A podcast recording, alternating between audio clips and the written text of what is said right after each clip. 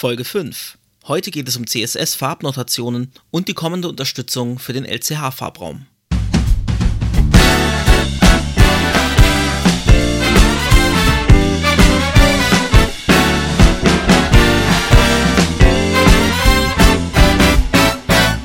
Herzlich willkommen bei Wo wir sind ist vorne. Frontend Fakten Frotzeleien. Der Late Night Frontend Talkshow rund um Webdesign und Entwicklung. Es reden sich um Head und Kragen HTML-Fundamentalist Moritz Giesmann und JavaScript-Jongleur Konstantin Groß.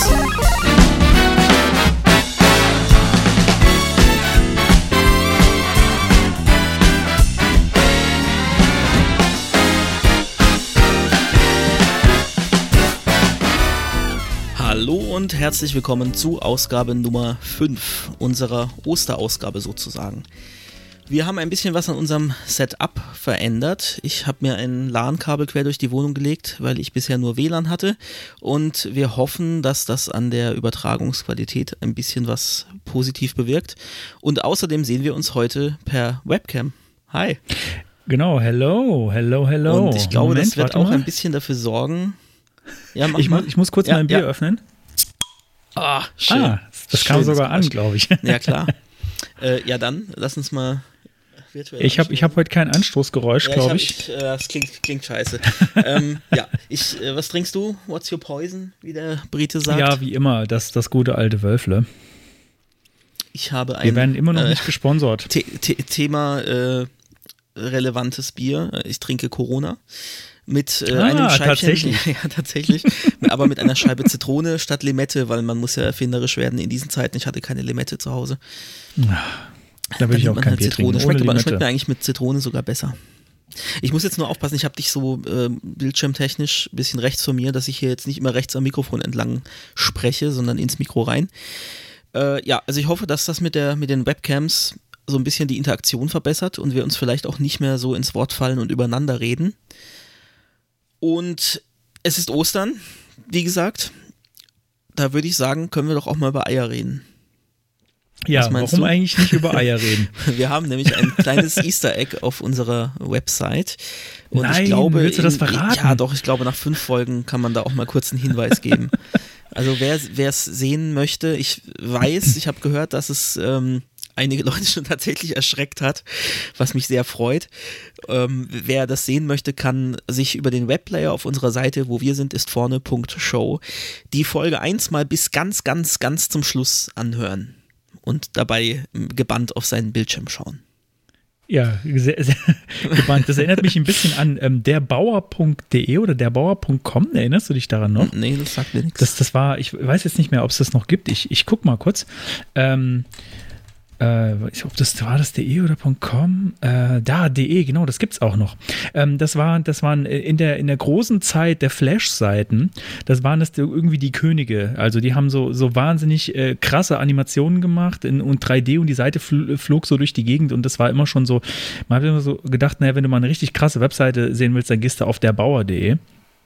Ich bin ähm, gespannt, ich mache es jetzt extra mal nicht auf, sonst kackt ja, vielleicht äh, wieder alles ist, ab. Das macht auch Sound. Ja. Ähm, nee, okay. aber äh, die, die Version, auf die ich gerade anspiele, die ist nicht mehr online. Ähm, ich, also ich muss, da kurzer Einschub, ähm, kleine Geschichte, äh, ich saß äh, nachts am Rechner und hatte irgendwo äh, nebenher noch der Bauer offen, habe aber gerade was anderes gemacht und nicht auf den Monitor geschaut. Und diese der Bauer-Seite, die hatte ein Easter Egg, dass irgendwann so nach fünf Minuten Inaktivität das Interface in ein äh, in ein Gesicht sich morpht sozusagen, das so rauskommt aus dem Bildschirm sozusagen und dann irgendwie sowas sagt wie Hello, are you afraid of the dark? und überleg dir mal, eine Webseite macht das plötzlich nachts, wenn du vorm Rechner sitzt und irgendwie an nichts Böses denkst. Ja, schön. Ja, ähm, so, so schlimm ist unser Easter Egg nicht. Nein, nein, ich finde es Und das ist nett. Aber man kann auch ein bisschen Angst kriegen, glaube ich. Es passt übrigens auch zum Folgentitel der Folge, bei dem es auftritt. Ist mir dann so aufgefallen. Ah. War gar keine Absicht, aber ist, äh, ist ganz passend. Okay, äh, ja, bevor wir jetzt an die Retro gehen, wie jedes Mal, möchte ich vorher noch was anderes ansprechen und zwar das, was wir eigentlich sonst immer am Ende ansprechen. Social Media. Bitte teilen und liken. Also falls ihr über irgendeine Social Media, äh, über irgendeinen Post auf uns aufmerksam geworden seid, auf Twitter oder Facebook oder LinkedIn oder Xing oder sonst wo, ähm, wenn ihr das noch offen habt oder auch wenn ihr es nicht offen habt, teilt doch bitte einmal kurz diesen Post. Das tut euch nicht weh, aber es erhöht unsere Reichweite. Einfach mal schön in eure Timeline fluten und wenn ihr ganz lieb zu uns sein wollt, dann lasst ihr vielleicht sogar noch ein Herzchen oder Like oder Pfaff oder was auch immer da. Genau, das ich mag Herzchen. Anliegen. Anliegen, ja. Ähm, ja, an der unbedingt. Stelle ja auch äh, Danke an Klaas, der tatsächlich den ersten Kommentar auf unserer Seite veröffentlicht hat. Yay! Jetzt hätten wir eigentlich so einen Applauseinspieler noch irgendwie so machen müssen. ähm, und wie versprochen, äh, es ist ein Paket an Klaas unterwegs. Also ich hoffe zumindest, dass es schon unterwegs ist, wenn die Folge rauskommt. Ich muss mal gucken, wie ich es jetzt aktuell gerade zur Post schaffe, aber es kommt auf jeden Fall was. Wir haben es ja versprochen. Ja, cool. Äh, genau, letzte Folge haben wir gesagt, es gibt dann äh, Getränke der, nach Wahl ähm, an den ersten ja, Kommentator. Wir hatten Bier versprochen, aber wir haben dann gedacht, okay, Bier verschicken, da muss man hier Altersprüfung und so. Es gibt was anderes, aber ähm, ich finde es sogar besser als ein Sechserbier. Ja, ich auch, aber wir verraten jetzt mal nicht zu viel. Nö. Nö. Sondern wir machen direkt weiter. BBSIV präsentiert die Retrospektive. Ja, die Retrospektive. Ähm, was war denn? Und zwar gestern, also wir, wir nehmen heute am Freitag auf, gestern am 9.4., und das ist jedes Jahr am 9.4., war CSS Naked Day. Und wir haben nicht mitgemacht. Ich hab's, aber ich, ich, ich, muss ja gestehen, ich weiß gar nicht, was das ist. Und ich habe es vorhin nur in den Show Notes in unseren Vorbereitungen gelesen und ich bin sehr gespannt, äh, was jetzt kommt. ja, es ist, ist nichts Perverses, ähm, tatsächlich. Ähm, äh, ich, kann, ich kann mal den, den Bogen nochmal schlagen zur letzten Sendung. Da habe ich äh, empfohlen, wenn man ähm, seine Website auf Accessibility testen möchte, kann man mal das CSS ausschalten. Ähm, der CSS Naked Day ist aus, aus ich muss gerade mal nachschauen, seit wann es den gibt. Ähm, ich bin mir gerade nicht sicher, ich bin schlecht vorbereitet, muss ich leider zugeben. Ähm, also den gibt es schon mindestens zehn Jahre, ich würde sagen eher 15. Ähm, und äh, der hat seinen, seinen Ursprung so in der Webstandardsbewegung. Also so ähm, ja, ich erkläre erstmal, was man macht. Am CSS Naked Day, ähm, alle, die mitmachen, schalten das CSS auf ihrer Webseite aus. Komplett. Sodass also wirklich die Webseite ohne CSS erscheint, also in dem Standard-Style, den der Browser eben vorgibt. Also meistens irgendwie weißer Hintergrund ähm, mit blauen Links und äh, schwarzer Schrift und das alles in Times New Roman oder so, je nachdem, was der Browser als Standard-Styles hat. Ähm, der Grund äh, ist, dass man ähm, dann, also man, man, es ist so ein kleiner Show-off, so, hey, meine Seite funktioniert auch ohne CSS ganz wunderbar und sieht dann immer noch gut aus oder man kann sie, na, das heißt, sie sieht noch gut aus, man kann sie gut, immer noch gut benutzen. Ähm, ja, genau, und das ist jedes Jahr am 9.4. Und äh, wir haben nicht mitgemacht. Es gibt aber, glaube ich, sogar, oder zumindest gab es es früher mal, ein WordPress-Plugin CSS Naked Day, das glaube ich, sogar äh, automatisch an diesem Tag dann irgendwie das CSS entfernt, wenn man so ein Standard-Theme benutzt hat. So, so war das früher auf jeden Fall mal. Vielleicht machen wir ja nächstes Jahr mal mit. Ja, so, ähm, ja, auf jeden Fall. Ich habe ich hab, äh, das tatsächlich äh, am CSS Naked Day ausprobiert, wie das denn aussehen würde und habe da ein, ein Problem festgestellt, das man heutzutage hat, was man früher nicht hatte äh, am CSS Naked Day. Und zwar, ähm, je nachdem, wie, wenn man SVGs ver verwendet auf der Seite und je nachdem, wie die eingebunden sind, erscheinen die dann riesig groß, weil die überhaupt nicht beschränkt beschränkt werden in ihrer Größe.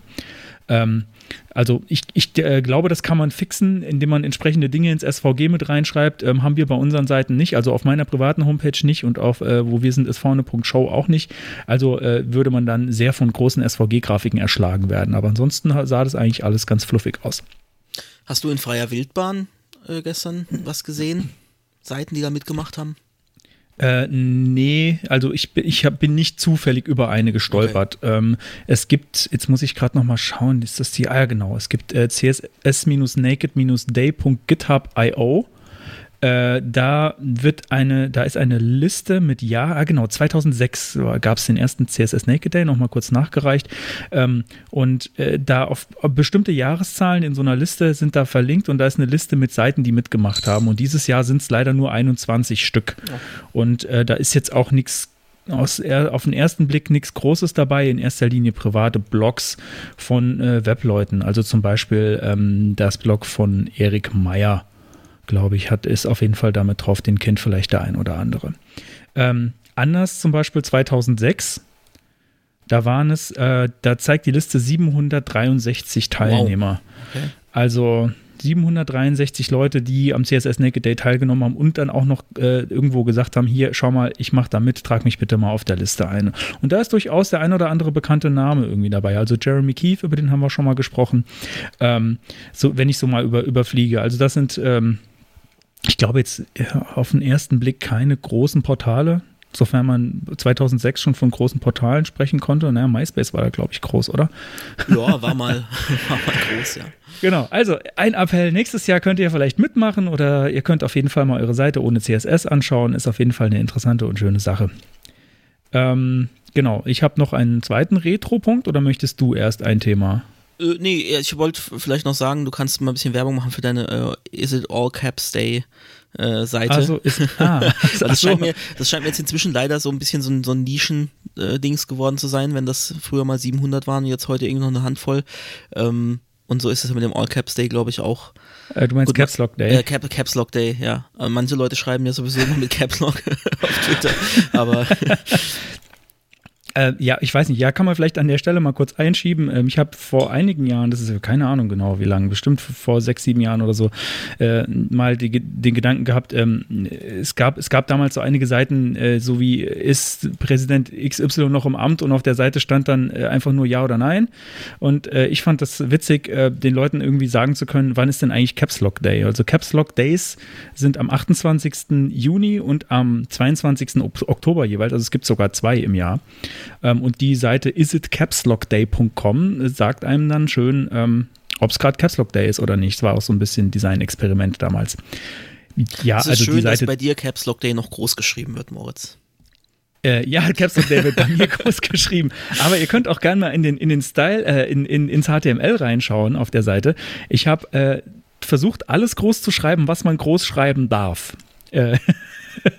Das war auch ein interessantes Experiment an der Stelle, ähm, einfach mal auszuprobieren, ähm, was darf man denn alles groß schreiben. Also viele wissen ja gar nicht, dass man HTML-Tags auch komplett groß schreiben darf, wenn man das möchte.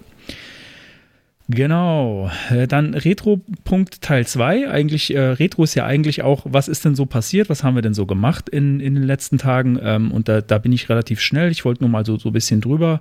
Ähm, also ich bin gerade äh, für die Arbeit so ein bisschen fleißig am, am Django und Python lernen, ähm, weil wir äh, ein, ein neues Produkt äh, mit Django und Python bauen und habe mich da jetzt auch viel mit Markdown und dem Parsing von Markdown beschäftigt. Ähm, ist jetzt nichts wahnsinnig super überspannendes, aber ist ein Bereich, in den ich eigentlich noch nie so reingeguckt habe. Also gerade Markdown, ich habe es schon benutzt, aber ich habe es noch nie gepasst. Äh, und äh, ja, das macht, das macht Spaß soweit. Was ist, wie ist dir denn so ergangen, Konstantin? Ja, ich habe sogar drei Retro-Punkte. Ich glaube, die Retro wird heute länger als unser Thema. Ähm, ich habe es endlich mal geschafft, was ich schon lange vorhatte, mich in Laravel mal ein bisschen einzuarbeiten. Äh, ich will jetzt gar nicht zu arg in die Tiefe gehen, weil das natürlich jetzt doch eher äh, Backend ist als Frontend. Also Laravel ist ein PHP-Framework für die, denen das gar nichts sagt. Ähm, und das ist so ein ganz eigenes Ökosystem. Also das ist so ein bisschen wie wenn man anfängt als äh, JavaScript-Lernender sich plötzlich mit Bildchain auseinanderzusetzen, nur nochmal irgendwie eine Spur härter. Ähm, also wenn man das richtig machen will, dann installiert man sich die Dev-Umgebung als äh, VM, also als virtuelle Maschine die dann alles mitbringt, was da benötigt wird. Einen äh, Apache-Server, ähm, die ganze Konfiguration, die verschiedenen PHP-Module, die man dafür braucht. Und äh, es gibt eine CLI, mit der man das Ganze konfigurieren kann. Also es ist echt ein, ist, man arbeitet sich da nicht mal eben so ein und es dauert schon eine Weile, bis man das mal ein bisschen am Laufen hat. Ähm, aber was ich ganz cool fand, ist, dass man Bootstrap und Vue oder auch React, wenn man das gerne möchte, relativ leicht integrieren kann. Jetzt war der Moritz kurz weg. Nee, ich bin ja. noch da. Jetzt höre ich dich doppelt. Oh. So, jetzt nicht jetzt. mehr. Okay. auf den ähm, falschen Knopf gedrückt. Genau, also äh, Bootstrap und Vue lässt sich relativ ein, einfach integrieren oder React, wenn man das möchte. Äh, einfach per Kommandozeile lässt sich das rein installieren in das Projekt und so kann man recht schnell anfangen, da was zu prototypen oder eben auch fertig zu entwickeln. Und so an sich von den Ansätzen her gefällt mir Laravel auch ganz gut. Ähm, aber ich will eigentlich gar nicht so viel Backend machen. Ich will ja mich eigentlich aufs Frontend konzentrieren. Nur muss ich halt bei uns leider, wir sind ja äh, aktuell nur zu zweit. Ähm, muss ich bei uns eben auch teilweise Backend machen. Ähm, und dann habe ich mir über den Artikel, den wir später noch im Thema erklären äh, oder erläutern wollen, äh, bin ich auf was gestoßen, auf Mavo. Sagt dir das was? M-A-V-O. Ich weiß gar nicht, ob Framework der richtige Begriff dafür ist. Ähm, Mavo.io. Ähm, es ist, also es ist schon eine, eine Library. Man lädt also ein JavaScript und ein CSS in die Seite rein und kann dann über zusätzliche HTML-Attribute die Seite bearbeitbar machen. Und zwar okay. sagst du einfach, ähm, ich, wo soll die Daten gespeichert werden? Entweder in Local Storage oder du verknüpfst es mit ah. GitHub und dann hast du automatisch auch eine Login-Leiste. Da kannst du draufklicken, kannst dich mit deinem GitHub-Account einloggen und die Änderungen werden dann in deinem Git-Repository gespeichert. Ich sehe gerade, meine Browser-History sagt, ich war schon mal auf der Warst Seite. Schon mal drauf, Wie okay. auch immer das sein Wahrscheinlich kann. auch über den Welche Artikel, vielleicht hast du da mal draufgeklickt. Ja. Da ist es nämlich auch verlinkt. Ähm, das klingt ja, wie dem auch sei. Spannend. Also es ist, ich fand es auch spannend. Es ist halt mal ein ganz anderer Ansatz irgendwie. Und ich würde es jetzt, glaube ich, nicht für ein äh, ja, Kundenprojekt oder, oder für irgendwas Produktives äh, einsetzen. Aber so, wenn ich jetzt irgendwie schnell mal einen Blog aufsetzen will und ich will jetzt nicht irgendwie hier WordPress hosten und was weiß ich, ähm, dann ist das schon ganz cool. Also ich habe da dann auch mal Demo-Videos angeguckt, wie schnell man sich dann eben so einen kleinen Blog zusammengeklickt hat, wo man dann einfach sagt, hier neuer Beitrag und dann schreibt man da was rein. Also um Gedanken irgendwie aufzu, aufzuschreiben, ähm, aber auch Bilder und sowas ist auch alles kein Problem, kann man per Drag und äh, Drop hochladen. Ähm, also es sah echt interessant aus. Also es lohnt sich, das auf jeden Fall mal anzuschauen, um den Horizont, Horizont so ein bisschen zu erweitern. Und man kann übrigens auch, ähm, ohne selber irgendwie eine Zeile JavaScript schreiben zu müssen, Berechnungen direkt ausführen. Also irgendwelche Sachen zusammenrechnen lassen. Alleine durch Attribute und durch eine bestimmte Syntax, die man in den Attributen dann verwendet. So ein bisschen wie äh, geschweifte Klammer in React oder äh, in Vue. Ja. Also klingt ganz interessant. Ja. Ich wüsste jetzt noch nicht, wofür ich es jetzt genau einsetzen könnte, aber wie gesagt, es lohnt sich auf jeden Fall mal einen Blick drauf zu werfen. Ähm, klingt so ein bisschen nach äh, Offline First vielleicht. Also du sagst, es wird alles ja, im Local Storage ja. gespeichert. Also das mm, heißt. Also man kann es im Local Storage speichern, man kann es aber wie gesagt auch mit GitHub verknüpfen. Ähm, aber ja, man könnte es im Local Storage, den Local Storage nutzen, um dann irgendwie, ich weiß ja nicht, ob mir das sicher genug wäre, nicht, dass er dann irgendwie mal plötzlich weg ist. Also irgendwas äh, wirklich Wichtiges würde ich da mir jetzt vielleicht nicht drin speichern. Ähm, aber so generell, nee, aber ja, klingt, so klingt aber nach einer ja, aber ich meine, ähm, also ohne es mir jetzt genauer angeschaut zu haben, klingt das für mich jetzt nach einer, einer, Möglichkeit, nach einer einfachen Möglichkeit, so ein bisschen offline first für die eigene Seite zu machen. Es muss ja nicht der einzige Ort sein, wo ich meine Daten hinspeichere, sondern das kann sich ja im Hintergrund äh, synken mit GitHub oder mit was weiß ich, mit irgendeiner Datenbank oder so. Ähm, aber es ist ja sehr, sehr schnell was im Local Storage gespeichert. Und äh, wenn man, also so als, so als Ansatz, ich weiß nicht, vielleicht, ich weiß nicht, ob das taugt, das ist nur gerade so ein, so ein Hirnfurz, ähm, so als Ansatz für, ich, ich habe erstmal offline first, speichere alles im Local Storage und baue dann irgendwie noch sowas drumherum, was dann eben im Hintergrund dann zum Server synkt, äh, klingt irgendwie reizvoll. Weiß ich gar nicht, ob man das, out so of the box damit machen kann, aber ja, könnte man sich mal anschauen. Cool. Ja, dann, ähm, äh, achso, hast du noch? Was dazu? Nee, nee, ich, äh, ich, mir fiel gerade auf, da, da ist noch ein komisches Datum äh, in der Retro. Ein komisches Datum in der Retro? Ja, das, äh, mach, mach einfach weiter. ja, und zwar hatte äh, Windows 3.1 Geburtstag am 6. April. Am 6. Das ist April das Datum, was ich 1992 meinte. ist das nämlich rausgekommen. Ähm, aber so ein Jubiläum findet halt jedes, statt, äh, jedes Jahr statt. Das heißt, auch am 6. April 2020 war dieses Jubiläum, falls sich das verwirrt hat. Genau, zwei, äh, 92, das heißt, das sind jetzt, äh, ich bin so gut in Mathe, äh, 28 Jahre. 28 Jahre. Wahnsinn. Und ähm, ja, da möchte ich noch was dazu sagen. Das ist jetzt fast schon ein eigenes Geilteil, aber weil das jetzt im Rahmen von dem Jubiläum ist, packe ich das jetzt einfach mal in die Retro. Und zwar kann man Windows 3.11 im Browser ausführen. Wir haben es in einer der letzten Folgen schon mal gesagt, ähm, archive.org, wo man äh, über so einen DOSBox-Emulator im Browser alte Spiele spielen kann. Und da kann man eben nicht nur alte Spiele spielen, sondern da kann man tatsächlich auch Windows 3.11 laufen lassen. Und äh, es dauert ein bisschen, es, es fühlt sich so ähnlich an, wie wenn man damals Windows über Disketten installiert hat. Ja? Also es dauert schon so irgendwie ein paar Minuten. Gut, das, das ging wahrscheinlich damals noch länger, ähm, aber bis man da die Disketten gewechselt hatte. Und wenn es dann geladen ist, dann läuft das aber im Browser.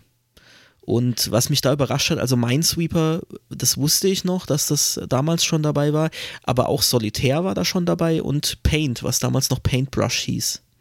Ja, Solitär. Das hat mich überrascht. Das hatte damals die geilsten Effekte. Wenn du das zum Ende gespielt hast. Mit den Karten, ja. Das hatte das, hatte das damals im Windows 3.11 schon und das, das war wirklich, also alleine, alleine nur dieser, dieser Schlusseffekt hat sich gelohnt, das zum, bis zum Schluss zu spielen. Nee, wirklich. Also das war auch so eine Art geiles Easter Egg da. Ja, und es ja. gab kein Startmenü. Das war mir auch nicht mehr bewusst. Es gab noch kein Startmenü bei Windows 3.11. Das kam erst mit Windows 95 und stattdessen hatte man den äh, Program Manager, was also ein eigenes Icon war, was dann ein Fenster geöffnet hat und da drin waren dann alle Programme, die ich dann daraus starten konnte. Und ähm, wenn ich ein Programm dann minimiert habe, dann war das einfach unten am unteren Bildschirmrand. Stand dann das Icon rum, aber eine Startleiste gab es noch nicht. War mir ja, auch die nicht Opas erzählen vom Krieg oder die, die Opas erzählen vom Browser War. Aber das, der Browser War war erst später. Genau. Ja, hast du noch was? Äh, ich habe ich hab nichts mehr für die Retro. Ähm, das bedeutet, wir kommen jetzt äh, zu die Property der Woche. Das war perfektes Timing. ja, die Property der Woche äh, mache ich jetzt auch weiter. Normalerweise wechseln wir uns ab, aber das liegt äh, am Thema der Woche, das heute ein bisschen anders gestaltet ist, aber da erzähle ich nachher noch was dazu. Und die Property der Woche ist heute ein HTML-Attribut, beziehungsweise ein bestimmter Wert eines HTML-Attributs. Und zwar geht es um das rel-Attribut bei Links und um den Wert NoOpener. Und zwar geht es da um ein Sicherheitsrisiko und ein Angriffsszenario. Ähm, Proof of Concept dazu relativ gut gemacht, verlinke ich auch in den Show Notes natürlich. Äh, so kurz aus dem Bauch raus, sagt dir das was? Äh, ich habe es auf meiner Seite sogar im Einsatz. Okay. Ähm, ja, also du bist also, darüber im Bilde, ist nichts Neues für dich. Ähm, äh, sagen wir mal so, ich bin Best Practices gefolgt. Ich habe nicht in der Tiefe ähm, mir das angeschaut, warum man das jetzt so machen muss. Äh, wenn ich ganz ehrlich bin, das haben mir diverse äh, Dev-Tools mal gesagt, mach das doch mal da rein. Aber ich, ich habe mir es mal ein bisschen angeschaut. Ich muss gestehen, dass ich tatsächlich erst irgendwie so vor, vor einer Woche oder sowas da drauf gestoßen bin und mir dessen vorher nicht bewusst war. Ähm, und zwar geht es um Folgendes. Ich kann einen Link aus einer Seite öffnen, per Target Blank zum Beispiel auf eine andere Seite, also der, der, das Angriffsszenario funktioniert auch nur mit in Verbindung mit Target Blank. Ähm, das heißt, ich öffne eine Seite in einem neuen Zielfenster. Auf der Seite an sich sehe ich nichts Außergewöhnliches. Äh, guck da vielleicht ein lustiges Bild an oder lese einen kurzen Text, mache die Seite wieder zu, weil ich fertig bin. Und es hat sich aber, vielleicht ohne dass ich das visuell merke, weil es genau nachgebaut ist, auf meiner Ursprungsseite ähm, eine Phishing-Seite geöffnet. Oh. Und das heißt, da ist vielleicht jetzt ein Login von wegen Sitzung abgelaufen, bitte nochmal neu eingeben. Und wenn ich nicht auf die Adressbar äh, schaue, die ja vielleicht auch ähnlich aussehen kann, ohne dass ich das merke, dann kriege ich das gar nicht mit, dass da was passiert ist. Und das Ganze funktioniert so, dass ich in einem, in dem neuen Fenster Zugriff habe auf Window.opener und auch auf window.opener.location und das Ganze funktioniert cross-domain. Ja, das heißt, ich kann sagen, Window Opener Location href ist gleich meine Phishing-Seite. Und ähm, besonders gefährlich ist das Ganze natürlich bei usergenerierten Inhalten. Das heißt, äh, irgendwelche Communities oder was, wo, wo die Leute eben ihren eigenen Content posten können und auch Links posten können. Und wenn die dann einfach mit Target Blank geöffnet werden, dann besteht natürlich die Gefahr, dass jemand mich absichtlich auf so eine Phishing-Seite leitet. Und ähm, also man liest in den Artikeln immer wieder so, User-Generated Content äh, wäre da besonders gefährlich, will ich auch nicht abstreiten, aber theoretisch kann jeder Link, der auf irgendeiner Seite auch von, vom, vom Webmaster selber, ähm, Webmaster, den Begriff habe ich auch schon lange Webmaster, nicht mehr verwendet. Ich habe gerade auch schon gedacht. Das ist auch wieder auch, auch so Retro äh, 90er Sprech. Ähm, jedenfalls vom Seitenbetreiber selbst gepostet wird, die Zielseite kann auch mal irgendwie gehackt werden und äh, dort kann dann eben bösartiger Content untergebracht werden, der mich dann auf, der, auf dem anderen Tab weiterleitet. Und das war mir tatsächlich gar nicht bewusst, obwohl es eine Beschreibung, also die früheste Beschreibung für dieses Szenario, die ich gefunden habe, war vom Oktober 2012. Ein Bugticket bei Chromium.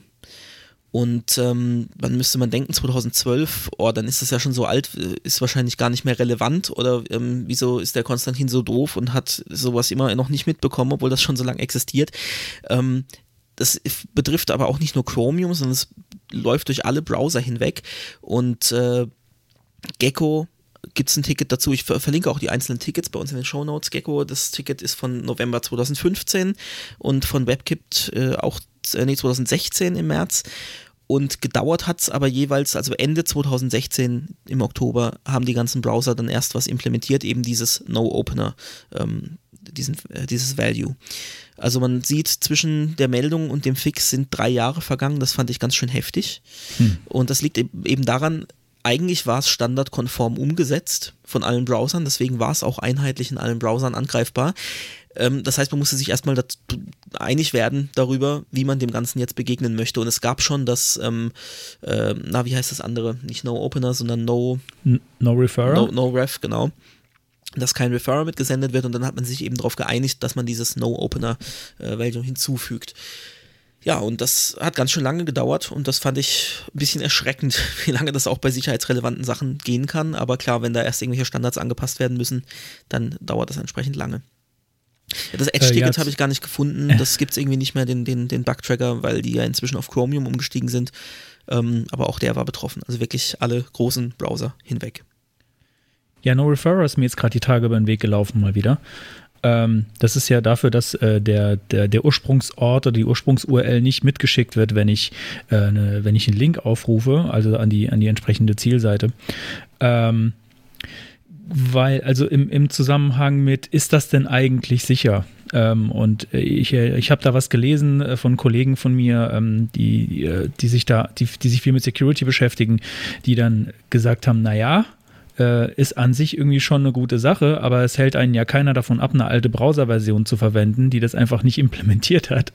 Also wenn ich irgendwie ein böser Angreifer sein will, äh, dann nehme ich einfach, also die, die nehmen ja ganz gerne Browser, die irgendwie Sicherheitslecks haben. Ähm, äh, um irgendwelche bösen Sachen zu machen. Also No Referrer, man sollte sich offenbar nicht zu 100% drauf verlassen. Das war so irgendwie da der Konsens. Äh, das heißt, wenn man wirklich sicherheitsrelevante Sachen hat, sollte man noch einen De-Referrer einbauen ähm, so eklig das ist. Also so eine De-Referrer-Seite, für die, die nicht wissen, was das ist, ist so der Klassiker. Du klickst bei Facebook auf einen Link äh, oder bei in irgendeinem Social Network, du klickst irgendwie auf einen Link, der nach draußen geht und dann landet man auf so einer Zwischenseite, die sagt, äh, übrigens, du verlässt jetzt hier übrigens äh, äh, socialnetwork.com ähm, äh, und ja, also es ist meistens so eine Zwischenseite, wo dann irgendwie nochmal gesagt wird, du gehst jetzt übrigens und äh, wir leiten dich jetzt weiter, aber es, äh, der ursprüngliche Link ist nicht mehr erkennbar. Passiert manchmal auch silent, also zum Beispiel bei Webmail-Clients, ähm, bei Gmail zum Beispiel, da wird man auch erst auf eine Google-URL geleitet und dann geht's weiter. Ja, genau. Also, wie gesagt, also eigentlich ging es ja um No-Opener, aber ähm, in dem Fall kann man auch No-Referrer mal erwähnen und äh, sagen, was das tut. Genau, also implementiert ist das Ganze schon äh, seit Ende 2016, wie gesagt, in allen Browsern dann. Ähm, aber wenn man sich heute mal die Seiten so anguckt, äh, scheint sich das auch noch nicht überall herumgesprochen zu haben. Deswegen war mein schlechtes Gewissen, dass ich das jetzt erst äh, so auf den Schirm bekommen habe, hielt sich da in Grenzen. Also ich scheine da nicht alleine zu sein. Ähm, man sieht immer noch oft Links auf externen Seiten, die das trotzdem nicht setzen. Aber ich werde jetzt drauf achten. Ganz ähm, gezielt. Ich glaube, ich glaube, mir ist gerade wieder eingefallen, welches Tool, welches Tool ich auf No Referrer, äh, auf äh, No Opener gestoßen bin. Ähm, ich muss gerade noch mal schauen, ob das denn noch äh, das macht. Ähm, genau, weil ich glaube, das war WebHint.io. Das ist ein ganz interessantes Tool. Kanntest du das? Äh, nee, sagt mir nichts, nee. Aber kannst du gleich mal in die Show Notes setzen. Äh, genau, das, das packe ich gleich mal rein. Ähm, WebHint.io ist, glaube ich, von, muss ich gerade nochmal nachschauen, von Microsoft. OpenJS Foundation, nee, offenbar nicht. Ich gucke jetzt nicht genau, ich, ich gucke jetzt nicht genauer rein. Ähm, das ist so ein, so ein nettes Tool, da gibt man seine Domain ein und äh, dann kriegt man Hinweise, was man da noch besser machen könnte. Also das testet, es ist so ein bisschen wie, wie ähm, äh, Lighthouse, glaube ich, in Chrome. Ähm, das testet auch so ein bisschen Performance, aber weist einen auch auf, auf so Sicherheitslücken hin, die man potenziell hat. Also es ist ganz, ganz nett, einfach eine URL reinwerfen und dann kriegt man eine Menge interessanter Informationen. Genau, das noch äh, als Ergänzung. Ja, das war es eigentlich auch ähm, dazu. Wie gesagt, äh, achtet da in Zukunft drauf, dass ihr das implementiert. Und nach dem nächsten Spam-Spot geht's weiter. Hallo, das hier ist keine Nachricht. Das ist die letzte Erinnerung. Sie haben noch ungefähr 15 Minuten, um Ihr neues Konto zu aktivieren. Alles ist eingerichtet und startbereit. Sie haben auf zahlreiche E-Mails nicht geantwortet und einige Zahltage verpasst. Klicken Sie hier und erhalten sie.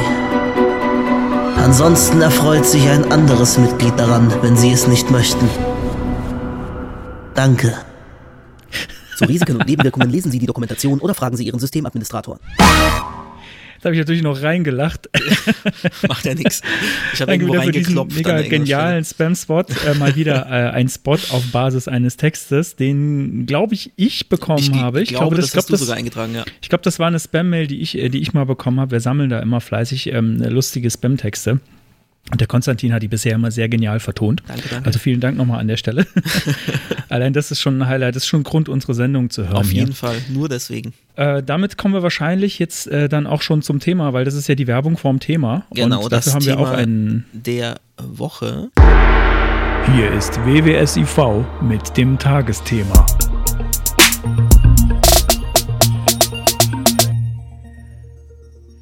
Ja, Höchst das professionell. Tagesthema. Ja, höchst, prof Sehr höchst cool. professionell. Ja, das hat, Ja, es- da der Moritz wieder gemacht. Ja, es, es, klingt, es klingt ein bisschen, äh, ein bisschen dröge. Ich habe noch versucht, irgendwie was mit einer Blockflöte dazu einzuspielen, aber ähm, das hat, hat nicht so gut geklappt, wie ich wollte, beziehungsweise nicht so schlecht, weil, weil gut Blockflöte Hast du spielen. zu gut gespielt? Ich habe zu gut gespielt, deswegen, also ich muss noch ein bisschen mehr üben, schlecht zu spielen, glaube ich, weil, nee, also das, das, ist, das ist eine Kunst, die wirklich unterschätzt wird, meiner Meinung nach. Ähm, wirklich so ähm, gl- glaubwürdig so zu spielen, äh, irgendein Instrument zu spielen, dass es glaubwürdig schlecht wirkt. Also wie ein Achtjähriger an Weihnachten. Ja, aber versuch das mal Ja, nachzumachen. klar. wenn, du, wenn du ein Instrument beherrschst, absichtlich schlecht zu spielen, ist echt, also gut, ich beherrsche die Blockflöte ich, nicht. Du, ich, nein, ich, nein. Das ist interessant. Ich habe bisher noch niemanden getroffen, der von sich behauptet, die Blockflöte zu beherrschen. Nee, äh, aber ich habe tatsächlich ein Profimodell äh, mir ausgeliehen dafür. Oh, okay. So mit, äh, warte, Sowas warte gibt's? mal kurz. Du, du musst mal kurz, du musst mal ganz kurz überbrücken, dann hole ich es mal und zeig's dir.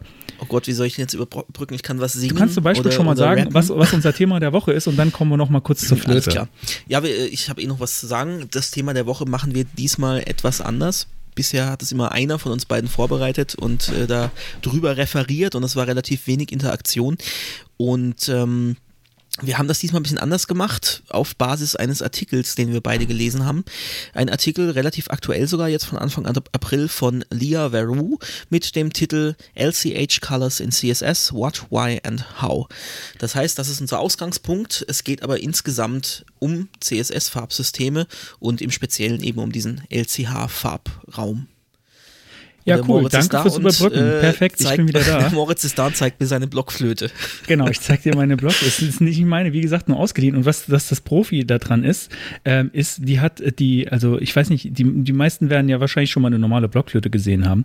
Und in diesem Falle, äh, das Profi-Modell hat die beiden unteren Löcher sind quasi Doppellöcher. Das heißt, man kann sie quasi halb zuhalten. Ähm, und was ich daran wirklich erstaunlich fand bei dieser Flöte, war tatsächlich eine Ge Gebrauchsanleitung dabei. Ähm, und zwar tatsächlich, wie man, wie man welche Töne spielt. Da sind genau die Griffe drauf. Und man kann tatsächlich auf dieser Flöte also ich dachte ja immer so eine, so eine äh, Blockflöte, das ist einfach, das ist eine C-Dur-Tonleiter, da geht sonst nichts drauf. Naja, aber du kannst mit bestimmten Tricks und Kniffen und ab und zu mal zwischendrin ein Loch frei halten und dann irgendwie unten nur ein halbes oder so, kannst du tatsächlich so gut wie jeden Ton spielen. Also du kommst einmal durch die chromatische Tonleiter damit durch, was ich ziemlich beeindruckend finde. Also das ist, ein, glaube ich, ein, was, was ein man hier noch alles lernen kann Instrument. bei uns.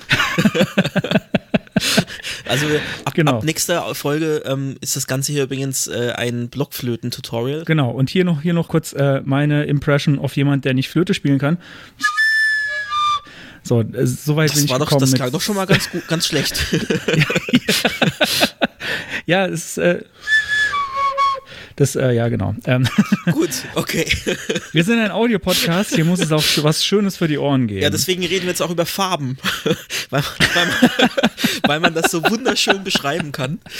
Ähm, ich glaube, ich muss mir gleich noch ein Bier holen. okay, ja. ja, äh, Ähm, Farben, Farben. Farben, genau, weil du, Machen weil du Mhm. weil du gerade angefangen hast und äh, weil ich dich jetzt ein bisschen alleine gelassen habe, dann fange ich vielleicht einfach Genau. mal an jetzt. Ähm, also ich habe mir überlegt, also wir haben das unabhängig voneinander vorbereitet. Wir wissen nicht, was der andere jeweils vorbereitet hat, genau.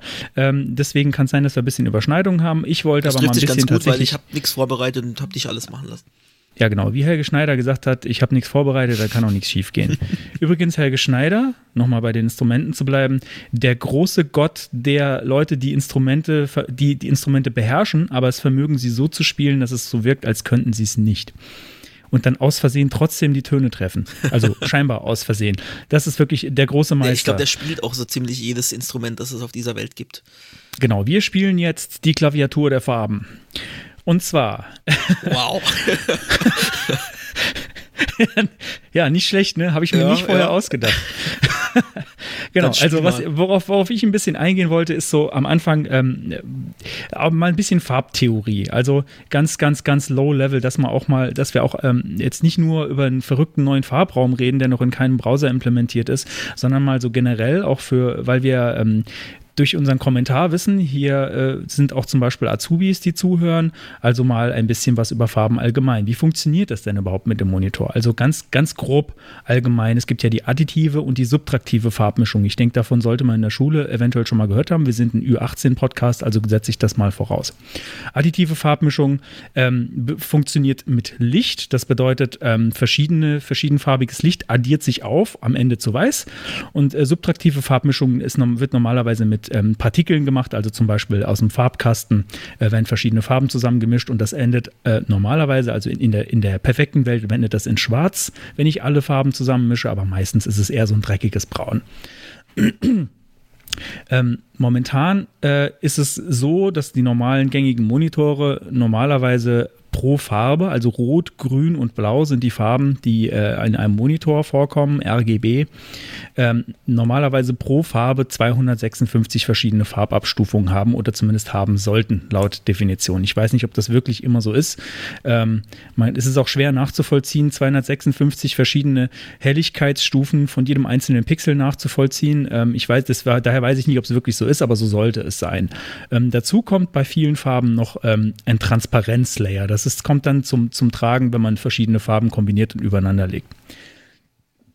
Daher da an der Stelle noch ein kleiner Einschub, äh, so, äh, weil wir vorhin irgendwie die Opas erzählen von den Browser Wars äh, waren. Ähm, alte Grafikchips, ich erinnere mich noch daran, so, so, ein riesiger alter Rechner, das war der erste Computer, an dem ich saß. Ähm, da war das noch ein Ding, wenn die, äh, wenn die bestimmte Farbräume konnten. Also so äh, der derzeitige RGB, sRGB-Farbraum mit, glaube ich, 16,7 Millionen Farben, das konnte damals nicht jeder Rechner. Also ich bin mir jetzt nicht sicher, Konstantin, weißt du, was der C64, wie groß der Farbraum da nee, war?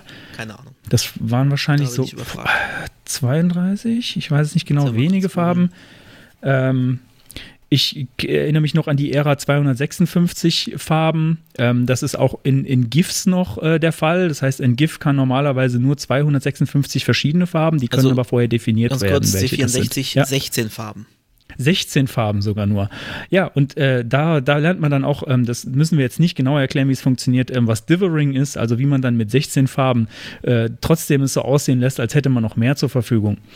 Ähm, an der Stelle noch ein kleiner Quer Querverweis nochmal zur letzten Folge, also zur Folge Nummer 4, äh, wo wir über Accessibility gesprochen haben. Farbe, da haben wir, war, es war ein kleiner Punkt. Farbe sollte nicht alleiniges äh, äh, Alleinstellungsmerkmal, einziges Alleinstellungsmerkmal äh, in Interfaces sein. Also wenn ich irgendwie eine Fehlermeldung habe auf einer Website oder so, dann sollte das nicht einfach nur rot erscheinen, sondern man soll vielleicht noch ein Icon nebendran packen. Das aber genug mit äh, äh, alten Sachen. Jetzt reden wir über aktuelle Sachen. Ähm, ich habe mir da jetzt überlegt, äh, nur um, dass wir uns jetzt nochmal kurz absprechen, dass ich dir mal sage, wieso der Fahrplan jetzt, mein Fahrplan aussieht, mhm. dass äh, ich dich auch nochmal zu Wort kommen lasse. ähm, ich wollte jetzt äh, mal so über die Farbsysteme, die es im Browser gibt, sprechen, also äh, in CSS. Was ist denn, fangen wir mal so an, das machen wir mal ein bisschen Interview. Was ist denn dein Lieblingsfarbname? Mein Lieblings ach, ach, du meinst von den benannten äh, CSS-Farben? Ja, genau. Oh je, das ist so lange her, dass ich die tatsächlich mal benutzt habe. Ich weiß es gar nicht, kann ich dir gar nicht sagen. Äh, ich kann dir meine, meine Lieblingsfarben äh, in, in Hex RGB-Codes nennen. Nee, das gilt nicht. Okay, dann sage ich mal kurz meine. Ähm, also ich, ich bin großer Fan von Peach Puff. Das, das benutze ich gerne, aber nur wegen dem Namen. Ähm, Hot Pink ist auch super. und dann gibt es auch noch sowas wie Teal. Es gibt aber, das, das, sind jetzt, das, sind jetzt die, das sind jetzt die Verrückten. Wir haben jetzt mit den Verrückten angefangen. Es gibt aber auch so die ganz klassischen Farbnamen. White, Black, Blue, Brown, Yellow und so weiter. Das ist so die erste, die einfachste Variante, glaube ich, wie man in CSS äh, Farben anziehen kann, ist, dass man einfach diese Farbnamen verwendet. Und da, das erinnert mich wenn, wenn schon wieder an mein, an mein äh, Data Becker Buch, mit dem ich HTML gelernt habe, irgendwann in den 90ern. Ähm, da war auch so eine Tabelle, wo man die ganzen Farbnamen aufgelistet bekommen hat. Jetzt, wo du die gerade wieder sagst, weil ich glaube auch, seitdem ich dann äh, RGB-Hexwerte kennengelernt habe, habe ich das auch tatsächlich nicht mehr benutzt. Ähm, und deswegen erinnert mich das gerade an, an die alte Zeit. Aber jetzt fangen wir schon wieder an, in alten Zeiten zu schwelgen. Ja, da sind wir irgendwie, irgendwie sind wir heute so auf, auf der Vergangenheit. Hängen wir da irgendwie. Ja, genau, da fällt, da fällt mir zu alten Zeiten noch ein. WebSafe äh, Colors, also mhm. websichere Farben, gab es ja irgendwie auch noch so. Äh, man konnte zwar eine Zeit lang sehr, sehr viele Farben auswählen, aber es hieß dann, naja, aber man soll nur dieses Subset nehmen, weil die anderen sind nicht websafe. Kann man heute auch noch bei Photoshop anschalten. Tatsächlich. Oder, also zumindest sind, sind ging es bis vor zwei Versionen oder sowas noch. Ich habe jetzt nicht mehr nochmal nachgeguckt, aber da konnte man immer noch sagen, hier nur WebSafe-Farben im Color Picker darstellen. Bitte. Ei, ei, ei. Ja, okay, gut. Gehen wir, gehen wir eine Stufe schwieriger oder eine Stufe komplexer als einfach nur einen Farbnamen reinschreiben, weil das, ich glaube, die sind zwar fest definiert, das heißt, wenn ich jetzt ähm, Blue rein, na gut, Blue ist jetzt vielleicht ein schlechtes Beispiel, wenn ich jetzt Peach Puff reinschreibe, glaube ich, kriege ich auch in jedem Browser das gleiche. Aber trotzdem, ähm, manchmal darf es ja auch ein bisschen mehr Präzision sein. Ich möchte eine genaue Farbe haben, also ähm, nicht einfach nur FF0000, damit sind wir nämlich schon bei Hex. Hexadezimalfarben. Äh, beziehungsweise, naja, letzten Endes sind es genau die gleichen Farben. Es ist nur eine andere Bezeichnung dafür oder ein anderer Weg zu beschreiben. Ähm, Hexadezimal, äh, da, das ist quasi, äh, naja, das, das sind im, am Ende immer noch Zahlen, aber der, Zahlen, äh, der Zahlenraum geht halt nicht von 0 bis 9, sondern von äh, 0 bis F, also 0, 1, 2, 3, 4, 5, 6, 7, 8, 9, A, B, C, D, E, F. Also ich habe pro Zeichen 16 verschiedene Werte, die ich wählen kann. Daraus ergibt sich dann, wenn ich 256 äh, verschiedene Werte haben will pro Farbe, wie wir vorhin gesagt haben, für Rot, Grün und Blau, ähm, dass ich zwei Zeichen dafür brauche. Also ich habe dann zum Beispiel FF 0000, wäre halt ein Knallrot. Also voll, voll äh, rot und null grün und null blau. Genau, also vielleicht noch, ähm, wenn jemand Hex jetzt nicht so geläufig ist, also 255 wäre dann FF und 0 logischerweise 0. Genau. Das, äh, da gibt es auch lustige Kombinationen, da man ja dann Zahlen und Buchstaben hat, äh, gibt es äh, Leute, die sagen, naja, äh, da kann man doch bestimmt irgendwie lustige Wörter damit schreiben. Also Coffee ist die zum Beispiel Türkis. Äh, Coffee, Schade, genau. dass es, es nicht gerade braun ist, aber. Also in Chrome hatte in seinen DevTools mal als Standardwert da drin stehen äh, Dacode, also D-A-C-0-D-E. Ähm, aber logischerweise kann man nur Worte schreiben, die irgendwie äh, bis, bis F gehen, beziehungsweise wenn man noch ähm, einzelne Zahlen dazwischen tut, die aussehen wie Buchstaben, dann kann man noch ein bisschen mehr schreiben, wie in dem Fall das 0 als O. Ähm, genau. Ähm, Jetzt gibt es verschiedene Möglichkeiten, Hexfarben zu schreiben. Also ich kann tatsächlich äh, sechs, die sechs Stellen ausnutzen, also zwei Stellen äh, pro, äh, pro Farbe, also rot, grün und blau.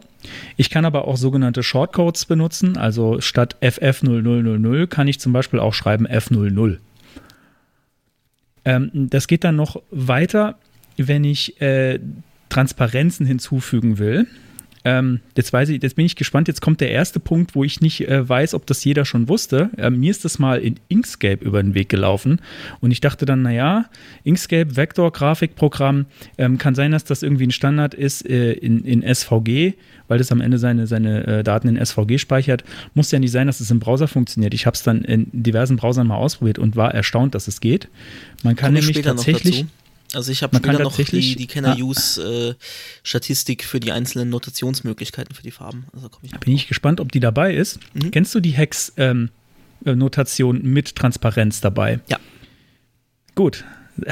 Nein, nicht aber gut. Auch, aber gedacht, auch tatsächlich ursprünglich aus Inkscape, also in dem Zusammenhang. Auch das erste Mal Ja, genau. Also ich kann zum Beispiel, also Transparenzwert ist im Prinzip normalerweise nochmal ein Wert zwischen 0 und 100 Prozent oder in dem Fall, wenn ich Hex habe, zwischen 0 und 256, also genauso zwischen 00 und FF. Äh, und äh, da kann ich dann zum Beispiel auch, äh, also genau, 0 wäre dann komplett transparent und F wäre komplett sichtbar. Das hätte ich da dann noch dabei. Also der, der, äh, der Alpha-Channel sozusagen von der Farbe. Ähm, das Ganze geht auch als Shortcode. Also das wäre dann ein vierstelliger Shortcode. Also zum Beispiel äh, D0C4. Weiß ich jetzt nicht genau, was für eine Farbe das ist. F004 wäre ein sehr schwaches Rot, was äh, ja dann vom Hintergrund abhängt, wie das dann aussieht.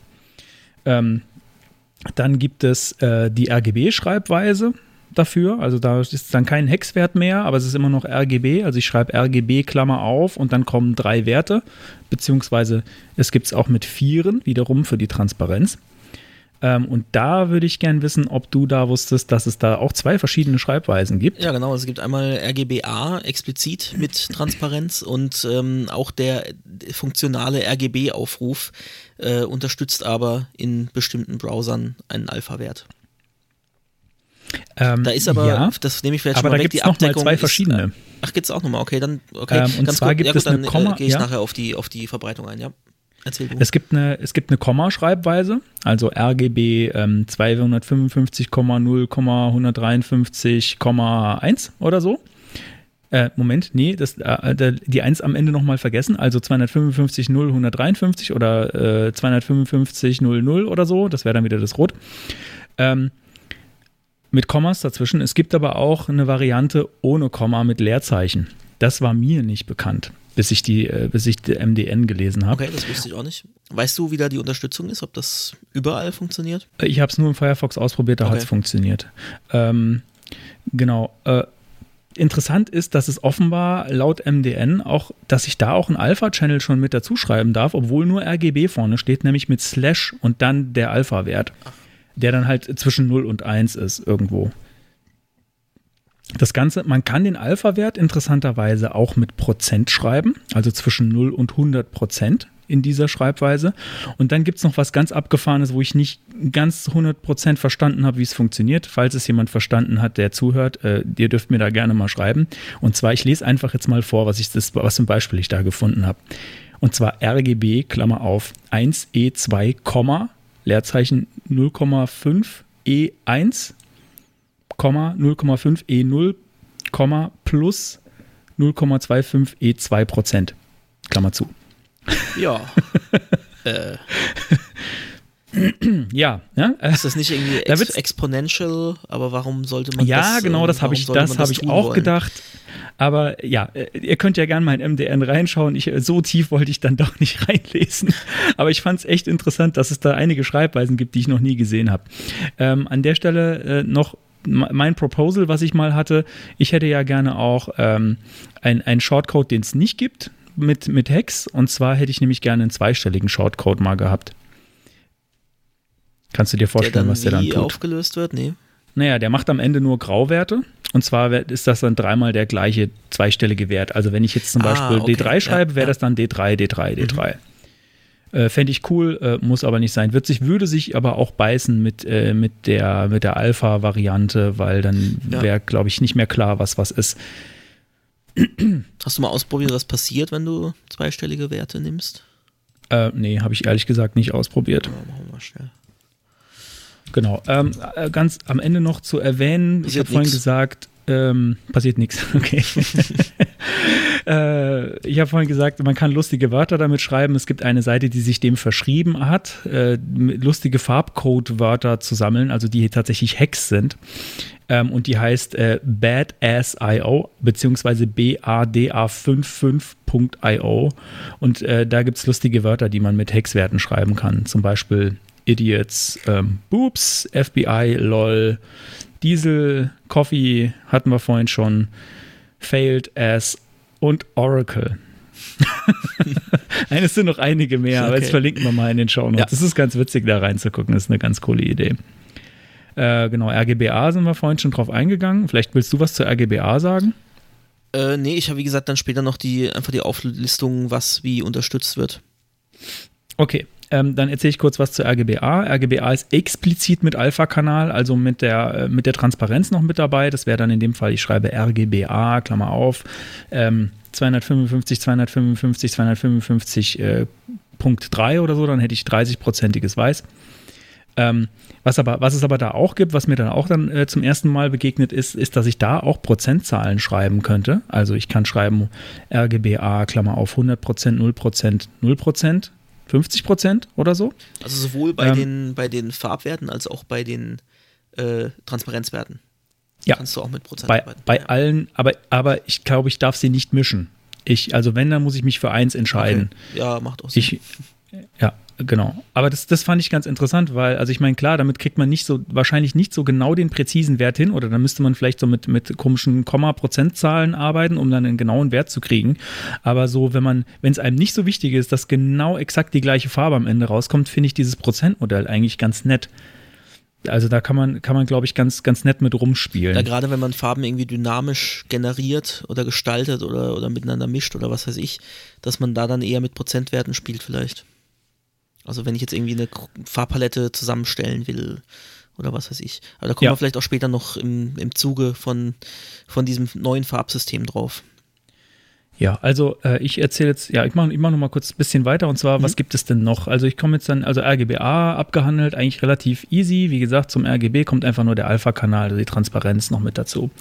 Ähm, dann gibt es noch das Farbsystem HSL beziehungsweise HSLA. Äh, das steht für Hue, Saturation und äh, Lightness. Ähm, also Farbton, Farbsättigung und äh, Helligkeit und ebenfalls eben noch das A, halt wieder für den Alpha-Kanal. Ähm, letzten Endes ist das nur eigentlich ein anderer Weg, die gleichen Farben zu beschreiben wie in RGB. Ähm, das kann dann zum Beispiel so aussehen: ähm, HSLA, Klammer auf, äh, 270,60 Prozent, 50 Prozent, äh, 0,15 oder so. Sieht, sieht sehr ähnlich aus wie das wie RGB beziehungsweise RGBA von der Schreibweise her. Ähm, ist aber ganz interessant, weil äh, man vermeintlich da dann ähm, zum Beispiel einfach nur die Helligkeit von einer Farbe anpassen kann. Ähm, aber da kommen wir später noch dazu, ob das wirklich gut funktioniert. Also man kann dann theoretisch sagen, naja, ich will den gleichen Farbton haben, in zwei verschiedenen Helligkeiten oder in zwei verschiedenen Sättigungen und muss dafür nur einen Wert ändern. Ähm, das geht mit RGBA so an der Stelle nicht. Ähm, ich glaube, wir müssen uns ein bisschen beeilen. Ich darf nicht so viel jetzt so altes Zeug Ja, erzählen. wir gehen schon sehr in die Tiefe, ja. Aber wie gesagt, Äh, ja, es hören bin- uns ja auch auch Leute fertig. unterschiedlichster äh, Kenntnisstände zu und von daher ist das vielleicht gar nicht äh, schlecht. Man kann es ja auch überspulen ein bisschen. Ja, nein, nicht überspulen, auf keinen Fall. Jede Sekunde ist wertvoll. Einfach doppelt so schnell anhören. Nee, nee, halb so schnell, weil jede Sekunde hast du doppelt so viel von jeder Wow. Sekunde. Ich versuche auch ein bisschen schneller zu reden, damit, Okay. damit sich auf keiner, ke- keiner auf keinen Fall auf die Idee kommt, das irgendwie viel zu schnell anzuhören, weil dann versteht man einfach nichts mehr. So. ja, also was, was mir noch aufgefallen ist, ähm, was, äh, was ich selten benutze, aber was ist immer wieder interessant ist, zu, äh, dass es das gibt. Äh, es gibt natürlich noch so, so Farbschlüsselwörter, nenne ich das mal, wenn du jetzt Color hast. Äh, äh, Color in CSS äh, Transparent, das ist wahrscheinlich so das prominenteste an der Stelle. Aber es gibt zum Beispiel auch sowas wie Current Color. Weil, kennst du das? Ja. Current Mhm. Kannst du kurz erklären, wie es funktioniert? Oh je, jetzt bringst du mich Okay, aber hier. dann erklär. Kein ja, Problem. Nee, wenn du es vorbereitet hast, erklärst lieber du, bevor ich irgendwie Schluss erzähle. Aber äh, ja, ich, ich verstehe das Konzept dahinter. Ich habe es auch schon eingesetzt. Also wenn ich zum Beispiel, ähm, hm, ich bin gerade mal überlegen, was, was ein sinnvolles Beispiel wäre dafür. Current Color ist im Prinzip einfach die Farbe, die der Text hat an der Stelle. Also wenn ich einen Selektor habe und der hat, der hat normalerweise immer eine Color gesetzt, im Zweifel ist es halt die Default Color, ähm, das ist dann genau diese Farbe. Automatisch zieht Also es nehmen das mit nehmen wir an. zum Beispiel mal an, ich hätte einen Button im Fließtext, der standardmäßig irgendwie grün, grüne Schriftart hat und ich möchte äh, das mit einer CSS-Regel überschreiben und möchte, dass der Button im Fließtext die Textfarbe annimmt, dann würde ich da eine spezielle Klasse setzen, die dann eben ähm, die Current Color setzt als Textfarbe. Ja, aber wenn ich ein Button-Element habe, hat das ja auch schon eine Standard-Textfarbe. Wahrscheinlich äh, funktioniert das an der Stelle nicht. Ich habe das mal eingesetzt für SVGs. Das war, das war mal so ein, das war mal so ein Hack. Äh, das, also Current Color ist da, ich jetzt auch, kann ich jetzt auch nicht so tief drauf eingehen. Ähm, war da ein Hack, um zwei verschiedene Farben an SVG zu übergeben, nur mit CSS. Also ich kann ähm, der ein oder andere wird es wissen, der schon mal irgendwie äh, äh, SVG-Icons eingebunden hat. Ich kann bei SVG-Icons äh, normalerweise, wenn ich die Farbe davon bestimmen will, mache ich das mit Fill und dann äh, gebe ich, die, geb ich die Farbe an. Ähm, Jetzt möchte ich aber vielleicht noch eine zweite Farbe übergeben. Ich will jetzt nicht, dass das Icon nur eine Farbe hat. Aus irgendeinem Grund brauche ich jetzt zwei verschiedene Farben. Und dann kann man das mit Current Color noch machen, weil die kann man da drin nämlich auch ansprechen. Das war mein Anwendungsfall, wofür ich das mal gebraucht habe. Ähm, und dann auch, was ich auch irgendwie noch wusste, was es noch gibt in Bezug auf Farben und wie kann ich den Farben benennen, ähm, war, dass, dass es System Colors gibt, die man ansprechen kann. Wie da die Verbreitung ist, wie das, wie das in den Browsern unterstützt äh, ist, habe ich überhaupt gar keine Ahnung, weil ich das noch nie eingesetzt habe. ähm, aber man kann sowas wie Background oder Window Text äh, als, als Farbnamen hinterlegen äh, und dann Background zum Beispiel soll den Desktop-Background, die Desktop-Background-Farbe äh, nehm, annehmen. Window-Text wäre der normale, die normale, normale Fließtext-Farbe in mhm. Windows zum Beispiel äh, vom System selbst, also außerhalb vom Browser, was da eingestellt ist. Aber wie weit das wirklich funktioniert und unterstützt wird, habe ich keine Ahnung, aber das findet man da auch noch in der Spec, ja, beziehungsweise bei also MDM. Bei Use habe ich jetzt nichts dazu gefunden, aber dann lest die Spec. genau, lest die Spec, die, wer, wer, also die Spec oder halt diese wunderbare MDN-Seite, wo diese ganzen schönen ähm, Farbbeispiele mit drauf sind. Okay, damit bin ich äh, mit, mit den Grundlagen bin ich damit fertig. Jetzt lass uns ein bisschen. Dann lass uns mal auf den, auf den Artikel im, im Speziellen eingehen, der ja eigentlich unsere Ausgangslage war. Und zwar stellt Elia Veru da den LCH-Farbraum vor. Und das steht im Gegensatz zu HSL für Lightness, Chroma und Hue. Das heißt, Hue und Lightness haben wir auch wieder wie bei HSL. Ähm, es funktioniert aber ein bisschen anders als bei HSL. Und warum braucht man das überhaupt? Warum muss man jetzt schon wieder einen neuen äh, Farbraum da implementieren? Die Sache ist die, dass die Bildschirme in ihrer Darstellbarkeit und in dem Umfang der Farbräume mit den Jahren immer besser geworden sind und immer kräftigere Farben darstellen können, immer mehr Farben darstellen können. Aber im CSS haben wir aktuell keine Möglichkeit, diese alle darzustellen, sondern uns fehlt ein Drittel des aktuell möglichen Farbraums. Und das ist schon eine ganze Menge. Und das sind nicht irgendwelche Farben, die da fehlen, sondern das sind besonders die brillantesten Farben, die wir darstellen können. Und das ist natürlich schade. Das heißt, Webseiten sehen aktuell viel äh, ja, trister, dekolorierter aus. Flacher. Als es eigentlich, ja, flacher, äh, langweiliger vielleicht auch, weniger brillant auf jeden Fall, als es aktuell technisch schon darstellbar wäre. Und also auf neuen Monitoren, das muss man dazu sagen. Genau, also genau, es geht da so ja. um HDR-Farbraummonitore, äh, die bis die mehr darstellen können als nur den sRGB-Farbraum. Genau, also nur weil das jetzt eingeführt wird, heißt das natürlich nicht, dass ich jetzt auf jedem Monitor plötzlich brillantere Farben habe, sondern wenn der Monitor das technisch überhaupt nicht darstellen kann, dann habe ich dadurch natürlich nichts gewonnen. Aber es geht eben darum, die Farben ansprechen zu können auf den Bildschirmen, wo sie auch tatsächlich darstellbar sind. Und das geht aktuell nicht, weil die Farbräume beschränkt sind auf sRGB, auf den Farbraum.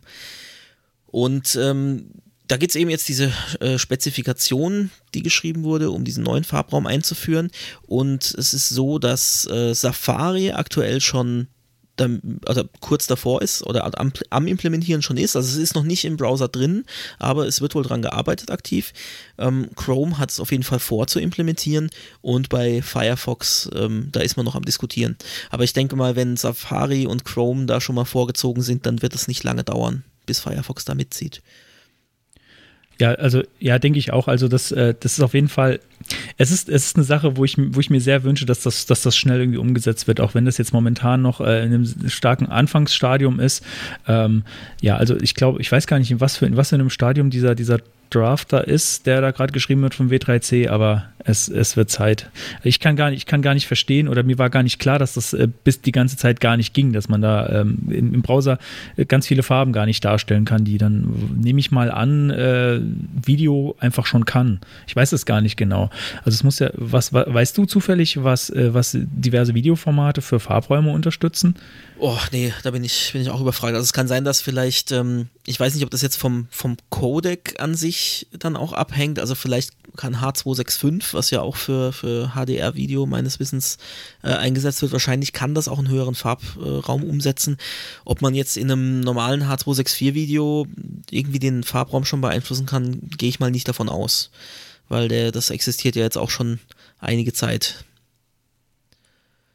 Aber Ja. ist eine gute Frage, ja. Also ich meine, es muss ja die Möglichkeit schon geben, per Videoformaten äh, HDR-Bildschirme anzusprechen und auch die Streaming-Anbieter bieten das ja teilweise an, nicht nur 4K, sondern auch äh, HDR anzusprechen. Das heißt, es muss auf jeden Fall technisch möglich sein und ich denke mal, dass das mit H265 dann realisiert wird. Ja, genau. Also irgendwo muss es das schon geben, weil äh, sonst wären die Monitore ja ziemlich äh, sinnlos. Oder sie würden halt versuchen, alles irgendwie zu interpolieren auf, auf den Farbraum, den sie unterstützen, was aber dann irgendwie auch, naja, wahrscheinlich immer mehr oder weniger gut funktioniert. Ähm, genau. Äh, ich, ich wollte mal kurz auf die Begrifflichkeiten eingehen. Ähm, ich weiß gar nicht, ob, hast, hast du schon gesagt, was, was die Abkürzung LCH ist? Genau, also Lightness, Chroma und Hue. Lightness, Chroma Also und Hue. Helligkeit, äh, Helligkeit, Farbsättigung und Farbton auf Deutsch. Ja, genau. Klingt erstmal ein bisschen nach HSL, ist es aber nicht, weil HSL ja, wie gesagt, nur den, den normalen Standard sRGB-Farbraum abdeckt. Ähm, was das Besondere ist an dem Farbraum, wenn ich das richtig verstanden habe, ist, ähm, dass der versucht zum ersten Mal nicht, nicht an der Technik ausgerichtet sein, sondern daran, was man sehen kann oder was das Auge wahrnehmen kann, wie das Sehen funktioniert. Ähm, also viele Farben, viele Farben äh, oder bei manchen Farben können wir einfach viel mehr als 256 verschiedene Abstufungen sehen und bei manchen eben nicht. Da sind ein paar Beispiele in dem Artikel. Ich glaube, dass das ist am besten, wenn man sich das anschaut. Das ist jetzt schwer zu beschreiben. Ähm, einfach mal den, äh, den Artikel in den Shownotes verlinkt, mal anschauen. Genau, Ähm, auf jeden Fall. Also die Diagramme Beispiele sind, drin. sind sehr interessant, die sie da ähm, eingebaut hat. Und das lässt sich natürlich jetzt äh, per Audio in einem Podcast schlecht beschreiben, was da alles genau zu sehen ist. Ja, also äh, ich wollte noch auf die Werte kurz eingehen, die das annehmen kann. Also LCH, das finde ich nämlich auch äh, ganz interessant. Also Lightness ist äh, ziemlich, also war, war mir eigentlich auch klar, als ich es gelesen habe. Äh, das ist halt die Helligkeit, also ein Wert von 0 und 100, zwischen 0 und 100 Prozent. Also 0 ist komplett schwarz und 100 Prozent, oder ja, doch ist komplett schwarz und 100 Prozent ist halt voll aufgedreht. Also vo volle Helligkeit müsste dann bei weiß landen. Ähm, dann springe ich mal weiter zu Hue äh, und lasse das Chroma mal kurz aus, weil das ist eigentlich das Interessante daran. Hue, wer Farbkreise kennt, Hue wird in, mit einem Grad äh, angegeben, also auf dem 360 Grad Farbkreis äh, kann ich 360 verschiedene Farbtöne haben, also von 0 bis 360, beziehungsweise ich bin mir gar nicht sicher, vielleicht gibt es auch Komma-Werte, dann gibt es da auch noch was dazwischen. Auf jeden Fall sind die, bewegen sich die Hue-Werte zwischen 0 und 360. Und da muss man auch sagen, ist- auch da gibt es schon Ja. einen Unterschied zu HSL, obwohl sich beides U nennt. Aber bei HSL ist ein U-Wert von 0 ein Rot und ähm, bei LCH ist es eher so, ein, so eine Richtung Magenta. Also da kann man nicht einfach die Gradwerte übernehmen. Ja, genau. Ähm, Chroma ist interessant deswegen, weil äh, in dem Artikel steht explizit, dass der Wert im Prinzip kein, kein Ende hat, also dass der keinen Höchstwert hat. Moment, jetzt muss ich gerade nochmal äh, zu dem entsprechenden Punkt springen, genau. Also hier steht explizit, Chroma is theoretically unbounded, also das hat keinen Maximalwert. Ähm, und die sind, der Chroma-Wert ist wahrscheinlich auch von Farbe zu Farbe unterschiedlich. Auf jeden Fall hängt er aber auch am Display, was das überhaupt darstellen kann. Wie hell kann oder wie, wie gesättigt kann denn eine Farbe überhaupt auf dem Display dargestellt werden? Ich gehe jetzt mal davon aus, wenn ich den Wert zu hoch schraube, ähm, dann wird wahrscheinlich das Display auf den höchsten Wert zurückfallen, was es hat.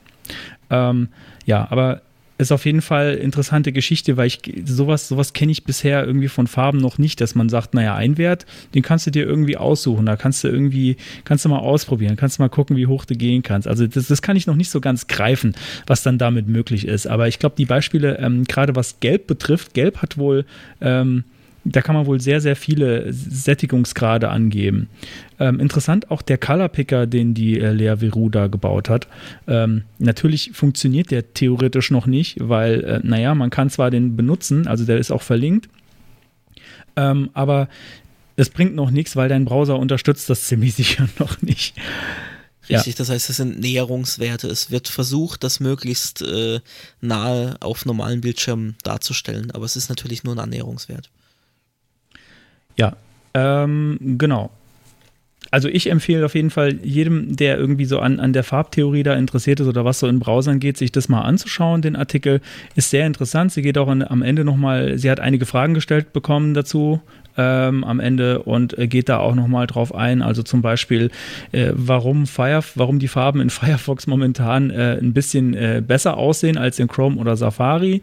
Ähm, wir haben vorhin schon kurz drüber gesprochen. Das ist wohl so, weil äh, Firefox sich an einer Stelle wohl nicht an die Spec hält, was aber dann einen Vorteil hat bei Monitoren. Genau, weil, weil alle anderen Browser, die machen halt wirklich dieses Capping auf, auf sRGB und stellen alles darüber hinaus gar nicht dar.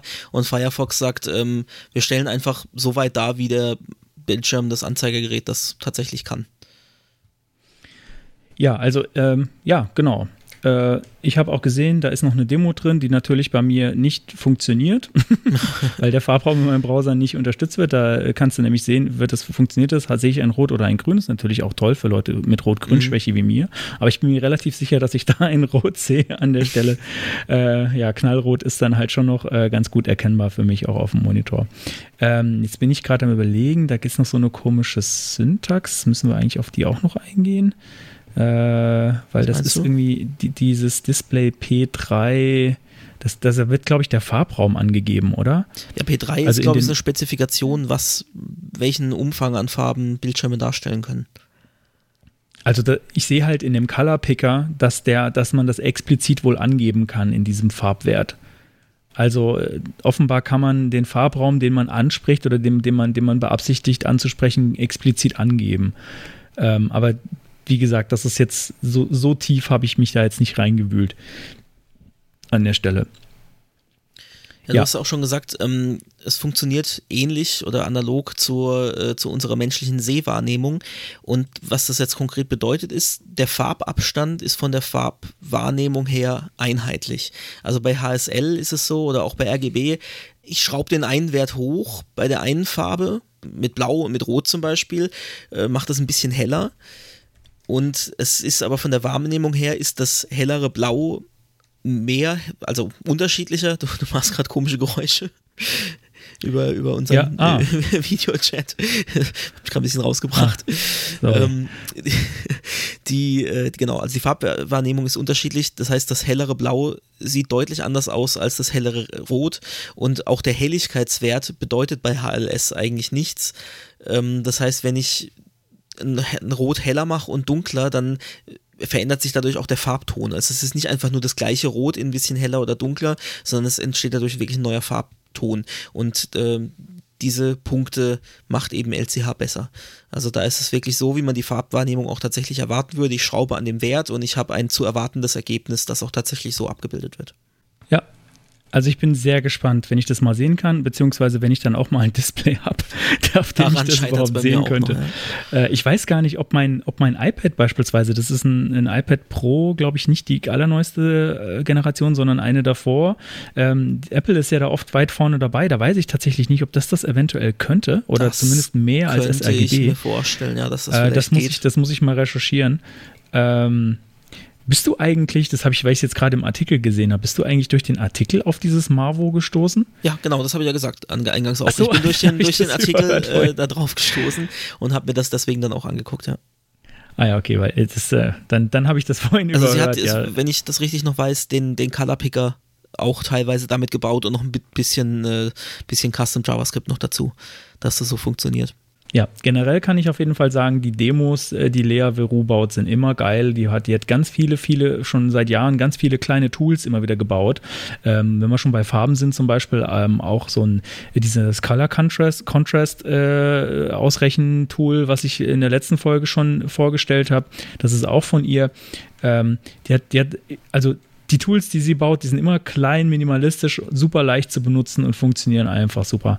Äh, muss man echt mal, echt mal Shoutout an äh, Lea Veru, auch wenn sie wahrscheinlich nicht versteht, was wir hier sprechen. Soweit ich weiß, kann sie ganz gut Englisch und äh, Griechisch. Ähm, äh, weiß nicht, ke keine äh, Ahnung über weitere Sprachkenntnisse. Ich habe einen, einen, Talk ähm, von ihr gesehen, gerade, weiß gar nicht, gestern oder heute, wo sie äh, Portugiesisch spricht, aber auch nur so zur ah. Begrüßung. Das auch noch. Okay. Ich habe zum Thema jetzt nichts mehr. Hast, äh, haben wir noch was vergessen? Ähm, ja, äh, hätte mal interessiert. Also ich verwende hauptsächlich tatsächlich die Hex-Notation. Wie ist das denn bei dir? Ha, das kommt drauf an. Also meistens ist es Hex.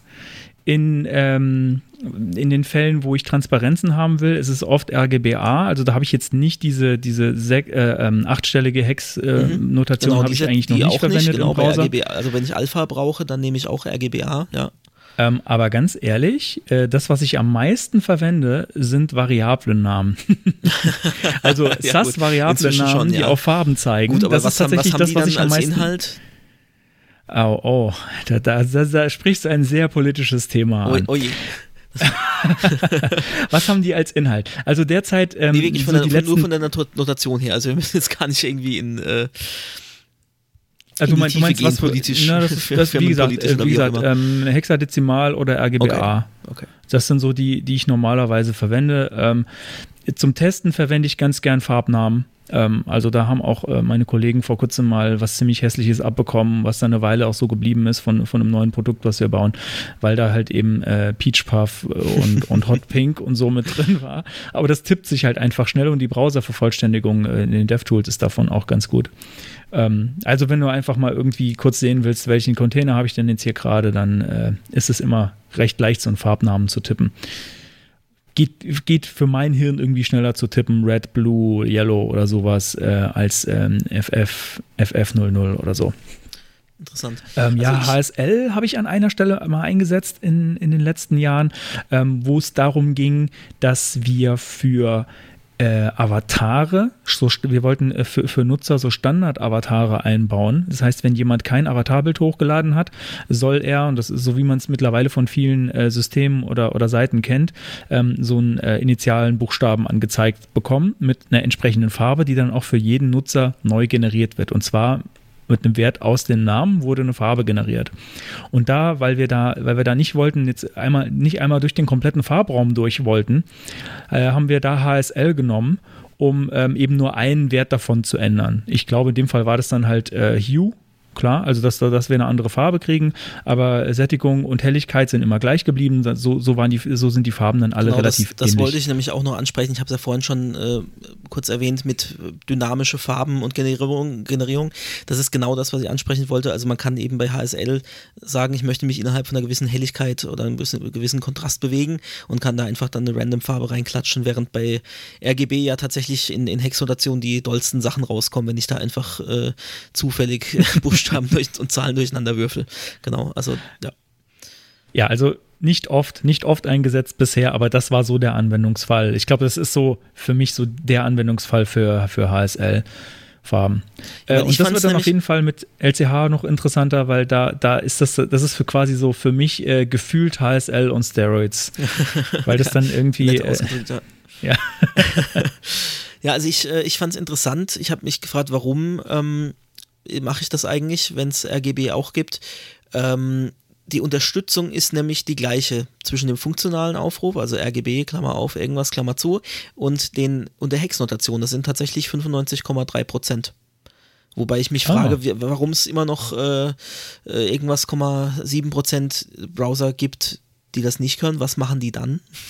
Also wenn die keine Hex-Notation können und kein RGB, was, was machen die dann? Äh, Habe ich noch nicht rausgefunden, muss, muss ich mal recherchieren. Aber jedenfalls fand ich das interessant, also dass, dass tatsächlich, ähm, dass tatsächlich Hexnotation und RGB gleich viel unterstützt wird. Ähm, ich glaube, es ist einfach eine Gewohnheitssache. Vielleicht ist man da, wenn man mehr Grafiker ist, vielleicht kennt man sich da aus Photoshop mehr tatsächlich mit den Werten von 0 bis 255 aus. Und bei mir ist es einfach so, dadurch, dass ich von Grund auf immer mit den Hexwerten, mit den sechsstelligen gearbeitet habe. Ähm, ich kenne die, die Farben teilweise einfach auch schon. Ja? Also ich weiß, unser altes Firmengrün war 99CC00. Da weiß ich genau, wie das aussieht. Ich weiß, dass ein Orangeton FFAA00 ist. Und äh, klar, klassisch die FF000 oder 0F0 ähm, weiß man sowieso, in welche Richtung das geht. Und man kann dann relativ schnell mit ein bisschen rumspielen den Farbton ungefähr erreichen, den man haben wollte. Und ähm, ja, irgendwie ist man, ist das einfach Gewohnheitssache. Aber es spricht absolut auch, von der Technik ist, ja. her nichts dagegen, auch RGB-Aufruf äh, zu nutzen. Totale Gewohnheitssache. Äh, fällt mir gerade noch ein, ähm, der, ich bin über den, auf den Artikel gestoßen von Lea Veru über den Tweet, mit dem sie den beworben hat. Und äh, da waren auch so einige Kommentare unten drunter, ja, what's wrong with Hacks und sowas. Ähm, da, was soll man die, die Leute haben antworten? wohl den Artikel nicht gelesen, weil genau, dann wäre das nämlich klar war dann auch gewesen. die Antwort. Du hast den Artikel wohl nicht gelesen. Ähm, oder so, ja, aber äh, kann man das dann dann irgendwie in Hex konvertieren? Ähm, nein, kann man halt nicht, weil der Farbraum kleiner ist. Und äh, das ist dann auch so dieses, ich, also das ist, das ist eine Denke, die ich, die, die ich meistens doof finde. Ich kann sie, ich kann sie nachvollziehen, aber ich finde sie meistens doof. Dieses, kann ich denn das neue, äh, coole, was ich jetzt nicht unbedingt vielleicht noch lernen will, in das alte konvertieren, was ich kenne? Das gibt es an so vielen Stellen im Also es, Webbereich. macht, es macht natürlich höchstens Sinn als Fallback, je nachdem, wie das jetzt dann implementiert wird, was passiert, wenn ich eine nicht darstellbare Farbe wähle, ähm, dass ich wirklich genau den RGB-Wert als Fallback haben will, dann mache ich halt äh, die gleiche äh, Anweisung zweimal, also zweimal den, das äh, Color in CSS und erst das alte und dann das neue und wenn das neue nicht akzeptiert wird, äh, macht der Browser automatisch einen Fallback. Ich glaube, an der Stelle ging es mehr darum, dass sich jemand eher nicht so gern umgewöhnen will, äh, weil er halt das eine gewöhnt ist, genau das, was du gerade gesagt hast. Ähm, naja, manchmal muss man halt eben mal was Neues lernen. Es, man kommt nicht drum herum. Gerade bei uns im Webbereich ist es halt einfach so, äh, wir, wir, müssen eigentlich ständig was Neues lernen. Ähm, einfach nur immer Generatoren zu schreiben, die das, das Neue auf das Alte mappen, was ich gewöhnt bin, ist, glaube ich, nicht, äh, es nicht besonders doch, Es gibt doch dann Da bestimmt ein Babel-Plugin, was dir dann die, Ja. die, neuen, die neuen Farbwerte in RGB umschreibt. Da Herzlichen Glückwunsch. Warte, da, dazu, dazu, dazu habe ich noch ein kurzes Flötensolo. Schön, So. sehr schön. Das wird unsere neue Titelmelodie. Ja, damit, ja, also äh, deine Kamera wandert gerade. Das Mein- ist oh. interessant. Ich verabschiedet. Ja, das Kabel wobbelt hier so ein Ähm, bisschen ich wollte, durch die Gegend. ähm, ich weiß nicht, hast du zu LCH noch was? Zu LCH nicht, nee, ich hätte dann noch die, die Verbreitung, die, die äh, Browser-Unterstützung für die einzelnen Notationen. Soll ich das noch kurz? Ähm, dann wäre ich fertig. Ja, Ja? dann mach das noch, Äh, dann genau, habe ich nämlich also, auch noch eine kleine ähm, Ergänzung. Wie gesagt, RGB und, und Hex, äh, sieben, nee, was habe ich, äh, nee, RGB und Hex, genau, 95,3 Prozent. Ähm, dann RGB als Funktionsaufruf mit Alpha-Wert äh, bei 87,15 Prozent, das heißt kein IE11 und Edge erst seit Chromium. Ähm, und dafür aber RGBA, wenn ich es explizit mit angebe, mit 95,19 Prozent, äh, was auch die gleiche Abdeckung hat wie HSL als Funktion aus, Funktionsaufruf. Das heißt, auch mit RGBA ist man inzwischen echt safe, kann man sagen. Also wundert mich auch, dass RGBA irgendwie bei 95,19% ist und äh, Hex äh, bei 95, ja gut, okay, macht schon Sinn, ist ein, bisschen drunter. Also jedenfalls macht man, macht man auch mit RGBA inzwischen nichts verkehrt. Das war ja noch vor ein paar Jahren, war das glaube ich noch ein bisschen ein anderes Thema. Und äh, Kommazahlen, weil du vorhin meintest, du bist ja nicht sicher, ob Kommazahlen bei dem neuen Farbraum, ich muss immer wieder nachgucken, wie der heißt, LCH, ähm, ob Nicht funktionieren LHC, das ist der Large Hadron auch nicht Collider. THC. ähm, äh, genau, Kommawerte in, in RGB und RGBA unterstützen auch 87,1 Prozent. Das ist auch wieder kein IE11 und Edge erst seit Chromium, aber ich denke, auch da ist man eigentlich fast sogar safe. Ist nur die Frage, wie viel mir diese Kommawerte tatsächlich jetzt bringen. Ja, das ist interessant, äh, äh, wenn man mal drüber nachdenkt, wenn man so hin und her rechnet. Das habe ich nämlich äh, in Recherche für den Artikel auch mal gemacht und so gedacht, hm, da musst du dann genau den Kommawert treffen, damit du das. Egal, nicht so wichtig. Ja, genau. Und dann ist auch wieder die Frage, was passiert in Browsern, die es nicht können und so weiter. Aber ja, äh, ist, glaube ich, eher eine Nische für die Schwarz Leute, und die das, die das nutzen. Weiße und, Und, schwarze äh, Fallbacks für alles. genau. Wo wir wieder beim CSS Naked Day wären. ähm, die Hex-RGBA-Notation, also mit diesen achtstelligen Hexwerten, ähm, liegt bei 88,85 Prozent. Also selbst das würde ich sagen, ist relativ safe einzusetzen. Aber Wobei, wahrscheinlich ich würde ich dann doch, also da ist dann der Vorteil, das so kurz zu halten, überwiegt für mich dann schon nicht mehr so, dass ich dann nicht vielleicht auf RGBA setzen würde, wo ich noch ein paar mehr Browser mit erwische. Wobei ich weiß nicht, ob ich da jetzt ein zu großes Fass aufmache. Äh, aber naja, egal. Nee, machen wir es einfach nicht auf. Mach kein Fass auf. Wir sind schon bei einer Stunde 20. ähm, ja, doch, ich mach, ich mach's kurz Okay. auf. Ähm, Die nachfolgende Also, Sendung verzögert du- sich um 20 Minuten. Das könnte man vielleicht auch noch, äh, ich mache einen Jingle. nee, also, äh, bevor ich den Faden wieder verliere, ähm, bei Can I Use diese Werte, die Prozentwerte, die du gerade vorliest, ähm, die basieren ja auch auf irgendwelchen global galaktischen Browserstatistiken, Richtig, und dann man auch kommt es auch nicht drauf genau an, ob weiß. ich jetzt ausgewählt habe, ich möchte nur für mein Land und so weiter. Natürlich sind die, ich, ich nenne die immer ganz gerne und ich glaube, als grober Anhaltspunkt reicht's, aber äh, ja, muss man mit Vorsicht genießen. Gut, dass du es dazu Ähm, sagst, ja. Genau, ich, ich sage das extra nochmal, weil ähm, ich mal Zugriff auf die Browserstatistiken von einer sehr großen deutschen Seite hatte oder von mehreren sehr großen deutschen Seiten. Ähm, und äh, wenn man das dann verglichen hat mit, den, mit diesen offiziellen Statistiken von irgendwelchen Statistikseiten, war das oft sehr, sehr anders. Also äh, offenbar funktioniert der deutsche Markt schon mal ganz, ganz, ganz, der deutsche Browsermarkt ganz, ganz anders als äh, der internationale. Weil zum Beispiel, das kann ich einfach jetzt mal so sagen, ist kein großes Geheimnis, Firefox ist viel stärker in Deutschland als in vielen anderen Ländern, wo, wo Chrome äh, weitaus der stärkste Browser ist in vielen. Ähm, wobei ich mich zugeben muss, ich habe ich hab mich schon länger nicht mehr mit so internationalen Browserstatistiken beschäftigt, weil es mich momentan nicht betrifft. Ähm, aber man muss echt dazu sagen, äh, glaubt euren eigenen Statistiken am ehesten. Also wenn da steht irgend, irgendeine Prozentzahl, guckt euch genau an, welche Browser das sind. Diese, diese Prozentzahl, das ist nur so ein grober äh, Wert. Guckt lieber mal, was habt ihr denn überhaupt für Nutzer, weil äh, was bei I Use für Statistiken drin sind, das sind nicht eure, da wisst ihr auch nicht genau. Ähm, Genau, ob das da, da musst du auch gar nicht auf irgendwelche. Riesenportale gehen. Ich habe das mal gemacht und habe, ähm, äh, ist auch wieder ein kleiner Exkurs jetzt, äh, es gibt ja dieses Browsers List, mit äh, dem man konfigurieren kann in seiner Buildchain ähm, in, in äh, in Webpack, äh, welche Browser man targeten will und dann werden entsprechend äh, die Plugins, also CSS-Prefix und so weiter angepasst, damit es dann eben in den Browsern läuft. Und es gibt da auch ein Tool, muss ich mal raussuchen, dass ich das verlinke in den Show Notes, mit dem man sich von seinen Google Analytics ähm, die Statistiken ziehen kann und die Prozentwerte werden dann tatsächlich übernommen in die Browsers List Konfiguration. Und so kann ich halt gezielt, also wir haben das gemacht für unseren Relaunch, ähm, haben geguckt, was haben wir denn tatsächlich für Besucher, und die waren auch bei unserer kleinen Seite schon, so bekannt sind wir ja nicht, ähm, waren die schon deutlich anders als, als irgendwelche weltweiten Statistiken. Und äh, da kann man sich das dann eben synchronisieren und kann das gleich äh, entsprechend konfigurieren lassen, so dass das für die eigenen Bedürfnisse halt wirklich perfekt äh, passt. Weil wenn ich keine Benutzer mit IE11 mehr habe, dann brauche ich da nicht irgendwie den Code um 20% aufblähen, nur um da jetzt irgendwelche Fallbacks drin zu haben. Aber das nur Ja. am Rande. Dann äh, noch ich, zum, zum Abschluss noch äh, zwei kleine Sachen, die auch noch die Farben betreffen. Ähm, keine Ahnung, es tr- betrifft jetzt nicht unbedingt die Farbsysteme, aber äh, weil ich großer Fan von Dark Modes bin, äh, an der Stelle noch die kurze Erwähnung, ähm, dass man mittlerweile ja im Browser äh, sagen kann, ähm, ob, also nein, anders. Das Betriebssystem kann dem Browser sagen, ich bin gerade im Dark Mode, zeig du doch auch mal deinen Dark Mode an. Dafür gibt es ein CSS Media Query, äh, prefers Color Scheme Dark oder irgendwie so heißt das, glaube ich. Ähm, das finde ich irgendwie äh, an der Stelle noch erwähnenswert. Das heißt, eure Seite, ihr könnt eure Seite auf ähm, euer Betriebssystem Farbschema reagieren lassen. Um mich da auch nochmal kurz einklinken zu lassen und den Bogen zu schlagen Ja. zu einer unserer ersten Folgen. Äh, Stack Overflow hat seit neuestem einen Dark Mode. Ich, Ja, muss mich, ich ich mag ja Dark Modes das auch, richtig ja, hart. aber ich, äh, ich muss, es ist tatsächlich sehr ungewohnt. Also ich, wenn ich auf so einer Stack Overflow äh, Antwort lande, weil ich irgendwas gegoogelt habe, dann denke ich manchmal, huch, wo bin ich denn jetzt? Weil Ja, es einem gar nicht so endlich. bekannt vorkommt, aber es ist äh, sehr angenehm für die Augen. Ja, also ähm, das kann man auf jeden Fall einbauen. Wer das mal sehen will in Aktion, das habe ich zum Beispiel auf meinem Accessibility Cheat Sheet aus der letzten Folge, da habe ich das auch mal eingebaut. Da kann man das in Aktion sehen. Und dann könnt ihr euch drüber streiten, ob das Dark Theme genauso gut funktioniert wie das Light Theme. Ich bin mir nicht so sicher. Auf manchen, manchen Geräten sieht dann der Kontrast ein bisschen schwach aus.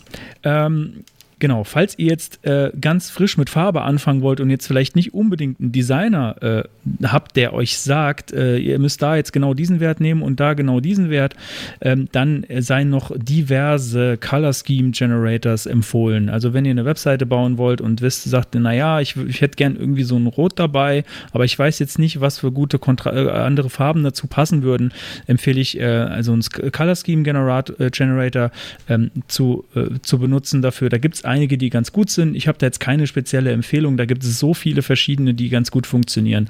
Ähm, an der Stelle noch kurz gesagt, das Color Scheme von unserer Webseite, wo wir sind, ist vorne.show, ist mit einem Generator erstellt, allerdings auf Basis eines Bildes. Sowas gibt es nämlich auch. Also da ist mir mal so, so eine Illustration über den Weg gelaufen und ich dachte so, das Color Scheme, das gefällt mir eigentlich ganz gut.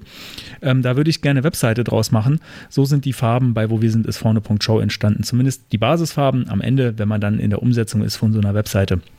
Da kommt man immer mal wieder nochmal an den Punkt, wo man merkt, hm, wenn ich jetzt die zwei miteinander kombiniere und das muss ich an der Stelle, dann äh, muss ich das eine vielleicht dann doch noch ein bisschen heller machen. Ähm, das darf man ja dann auch. Aber genau, das kann ich auf jeden Fall empfehlen, wenn man irgendwie mit noch nicht weiß, äh, was für Farben man jetzt für eine Webseite einsetzen möchte, dann einfach mal so einen Generator verwenden und gucken, was da rauskommt. Und ich kann, wie gesagt, keinen speziellen empfehlen, weil die sind eigentlich alle ganz gut. Äh, einfach mal bei Google eingeben und äh, nein, bei DuckDuckGo eingeben und äh, Spaß haben. Genau, damit bin ich mit Farben durch. Ente, Ente, Ente, Ende. Ente, Ente, Farbe, Ente, sag Äh. ganz. Okay, ja, ich bin auch durch. Dann haben wir das Thema der. Woche heute mal äh, tatsächlich wieder ein bisschen länger gehabt als sonst. Hatte ja schon Angst, dass die Retro länger wird als das Thema, aber ich, wir haben heute sehr ausführlich über Farben geredet. Und mir fällt jetzt auch gerade auf, dass das ja voll passend ist, weil wir ja Ostern haben und bunte Eier und äh, bunte Farben. Wow. Das war natürlich total Ja. geplant. Das war unser Oster-Special. Und damit, Bunte Eierstöcke für alle. und damit Das Geilteil. Geil. Ja, wo wir gerade von Eierstöcken gesprochen haben. Nein, ich Ach, finde unsere das keine Überleitung. passende Überleitung. Es ist nichts Schlimmes an Eierstöcken. Ähm, Gar nee, nicht. ich finde da, ich find, ich find da keinen Frauen Über in die, in die Webtechnik. Nein, nein, nein, da, da setzen wir uns jetzt in die Nesseln. ähm, es ist egal, was wir da sagen, das ist auf jeden Fall falsch. Macht aber auch nichts. Ich möchte als Geilteil mal jetzt gar nichts Technisches empfehlen, sondern ähm, äh, Musik, die mir vor einiger Zeit schon mal über den Weg gelaufen ist. Also so vor eineinhalb Jahren. Aber jetzt so die Tage habe ich es nochmal wieder für mich äh, entdeckt. Es war jetzt komisch betont. Wieder für mich entdeckt. Für mich wiederentdeckt, glaube ich. Ähm, Du und zwar Musik von Blockflöte, das Bill. ist nicht gut für dein Hirn.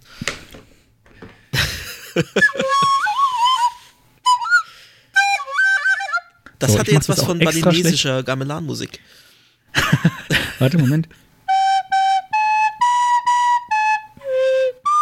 So.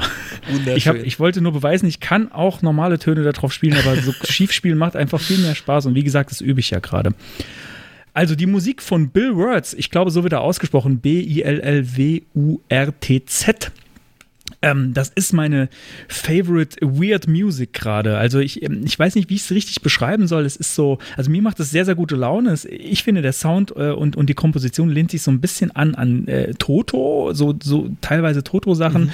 Ähm, das ist ein Künstler, der macht das, glaube ich, alleine und man muss wirklich Künstler sagen, er ist Künstler im, im wahrsten Sinne des Wortes, glaube ich, auch so Lebenskünstler und so. Ähm, wenn man die Musikvideos von ihm mal dazu gesehen hat, also nicht nur sich die Musik, also die Musik an sich kann, funktioniert bei mir super zum Arbeiten, dann bin ich mega gut äh, irgendwie drauf und, und das, das beschwingt. Ähm, aber die Musikvideos dazu, äh, die sollte man nicht während der Arbeit schauen, wahrscheinlich besser. Die sind eher, die gehen eher in Richtung verstörend bis sehr bunt. Ich kann da auch nicht empfehlen, also wenn ihr Epilepsie, unter Ach, Epilepsie so bunt leidet, unterwegs. ja, heute ist alles passt heute zu den Farben. Das, das wäre die Überleitung gewesen. Danke, Ja, Konstantin. Hättest du mich mal gefragt. Also Leuten, die unter Epilepsie leiden, kann ich diese Musikvideos auf jeden Fall nicht empfehlen. Das äh, muss ich an der Stelle sagen. Die sollten vielleicht einfach nur mit dem Sound vorlieb nehmen. Ähm, hört's euch mal an, äh, wenn ihr, wenn ihr komische, wenn ihr Toto mögt auf jeden Fall und wenn ihr merkwürdige Texte mögt auch. Also da sind, ich möchte nicht so viel vorwegnehmen, ähm, aber das, worauf ich wie ich auf Bill Words aufmerksam wurde, war tatsächlich, äh, ja, ich, ich bin manchmal bei TikTok und gucke mir da Sachen an. Ich habe mich jetzt gerade geoutet. seit letzter Woche Ähm, auch seit Tik bei TikTok. Ich, da musst du mir Ähm, mal deinen, deinen Handle nennen, dass wir uns da Nee, ich, ich habe keinen Account. Ich bin, da- ich, bin, Achso, ich bin stiller Voyeur. Das geht? Echt? ja, das geht. Also zu, auf meinem Handy geht das. Ich habe keinen Account. Ich, ich, guck, ich gucke nur so, was, was der Algorithmus mir vorschlägt. So ein bisschen Ich meine, wir da Algorithmusforschung überhaupt auch. sein? Ich dachte da irgendwie bei 30 ist Schluss. Nee, nee, bei, bei 17, glaube ich. Also, okay. ist Ich auch glaub, sehr ist gefährlich. nicht- TikTok ist sehr gefährlich. Äh, man, ja, es äh, ist sehr gefährlich. Aber bei, bleiben. bei TikTok gab es ein schönes, äh, ein schönes Meme, was mit einem äh, seiner Songs äh, oder mit einem kleinen Schnipsel seiner Songs, ähm, also von Bill Words, äh, funktioniert hat. Und zwar ähm, äh, heißt er äh, I Just Did a Bad Thing. Ähm, und der fängt halt einfach an mit Just Did a Bad Thing. Und jetzt muss ich gleich GEMA bezahlen, wenn ich noch weiter singe. Ja.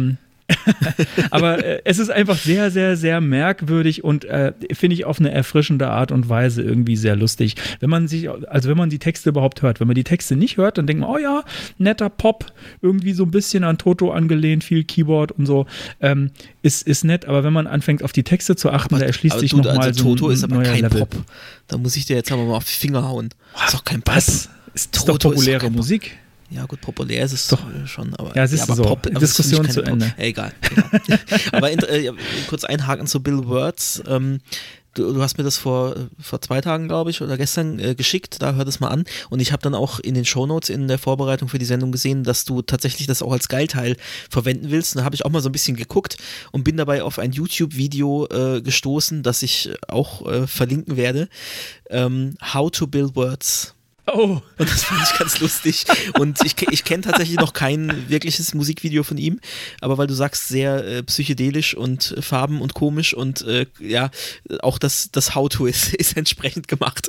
Also ähm, schau es dir mal an. ja, es ist extrem merkwürdig. Ja, Ist es vielleicht von ihm selbst? Das könnte ich mir sehr gut vorstellen. ähm, ich weiß es nicht. Äh, wie, der Account heißt äh, Imaginary Ambition. Ah, nee, ich Nee. habe keine Ahnung. Ich weiß auch nicht, wie sein. Ich glaube, seine heißt äh, tatsächlich wie sein Name, aber ich weiß es tatsächlich nicht auswendig. Ich folge ja niemandem bei YouTube. Ich habe zwar einen Account, aber ich habe ich hab, und die Keine abonniere, ich habe niemanden abonniert. Keine, keine einzige Subscription.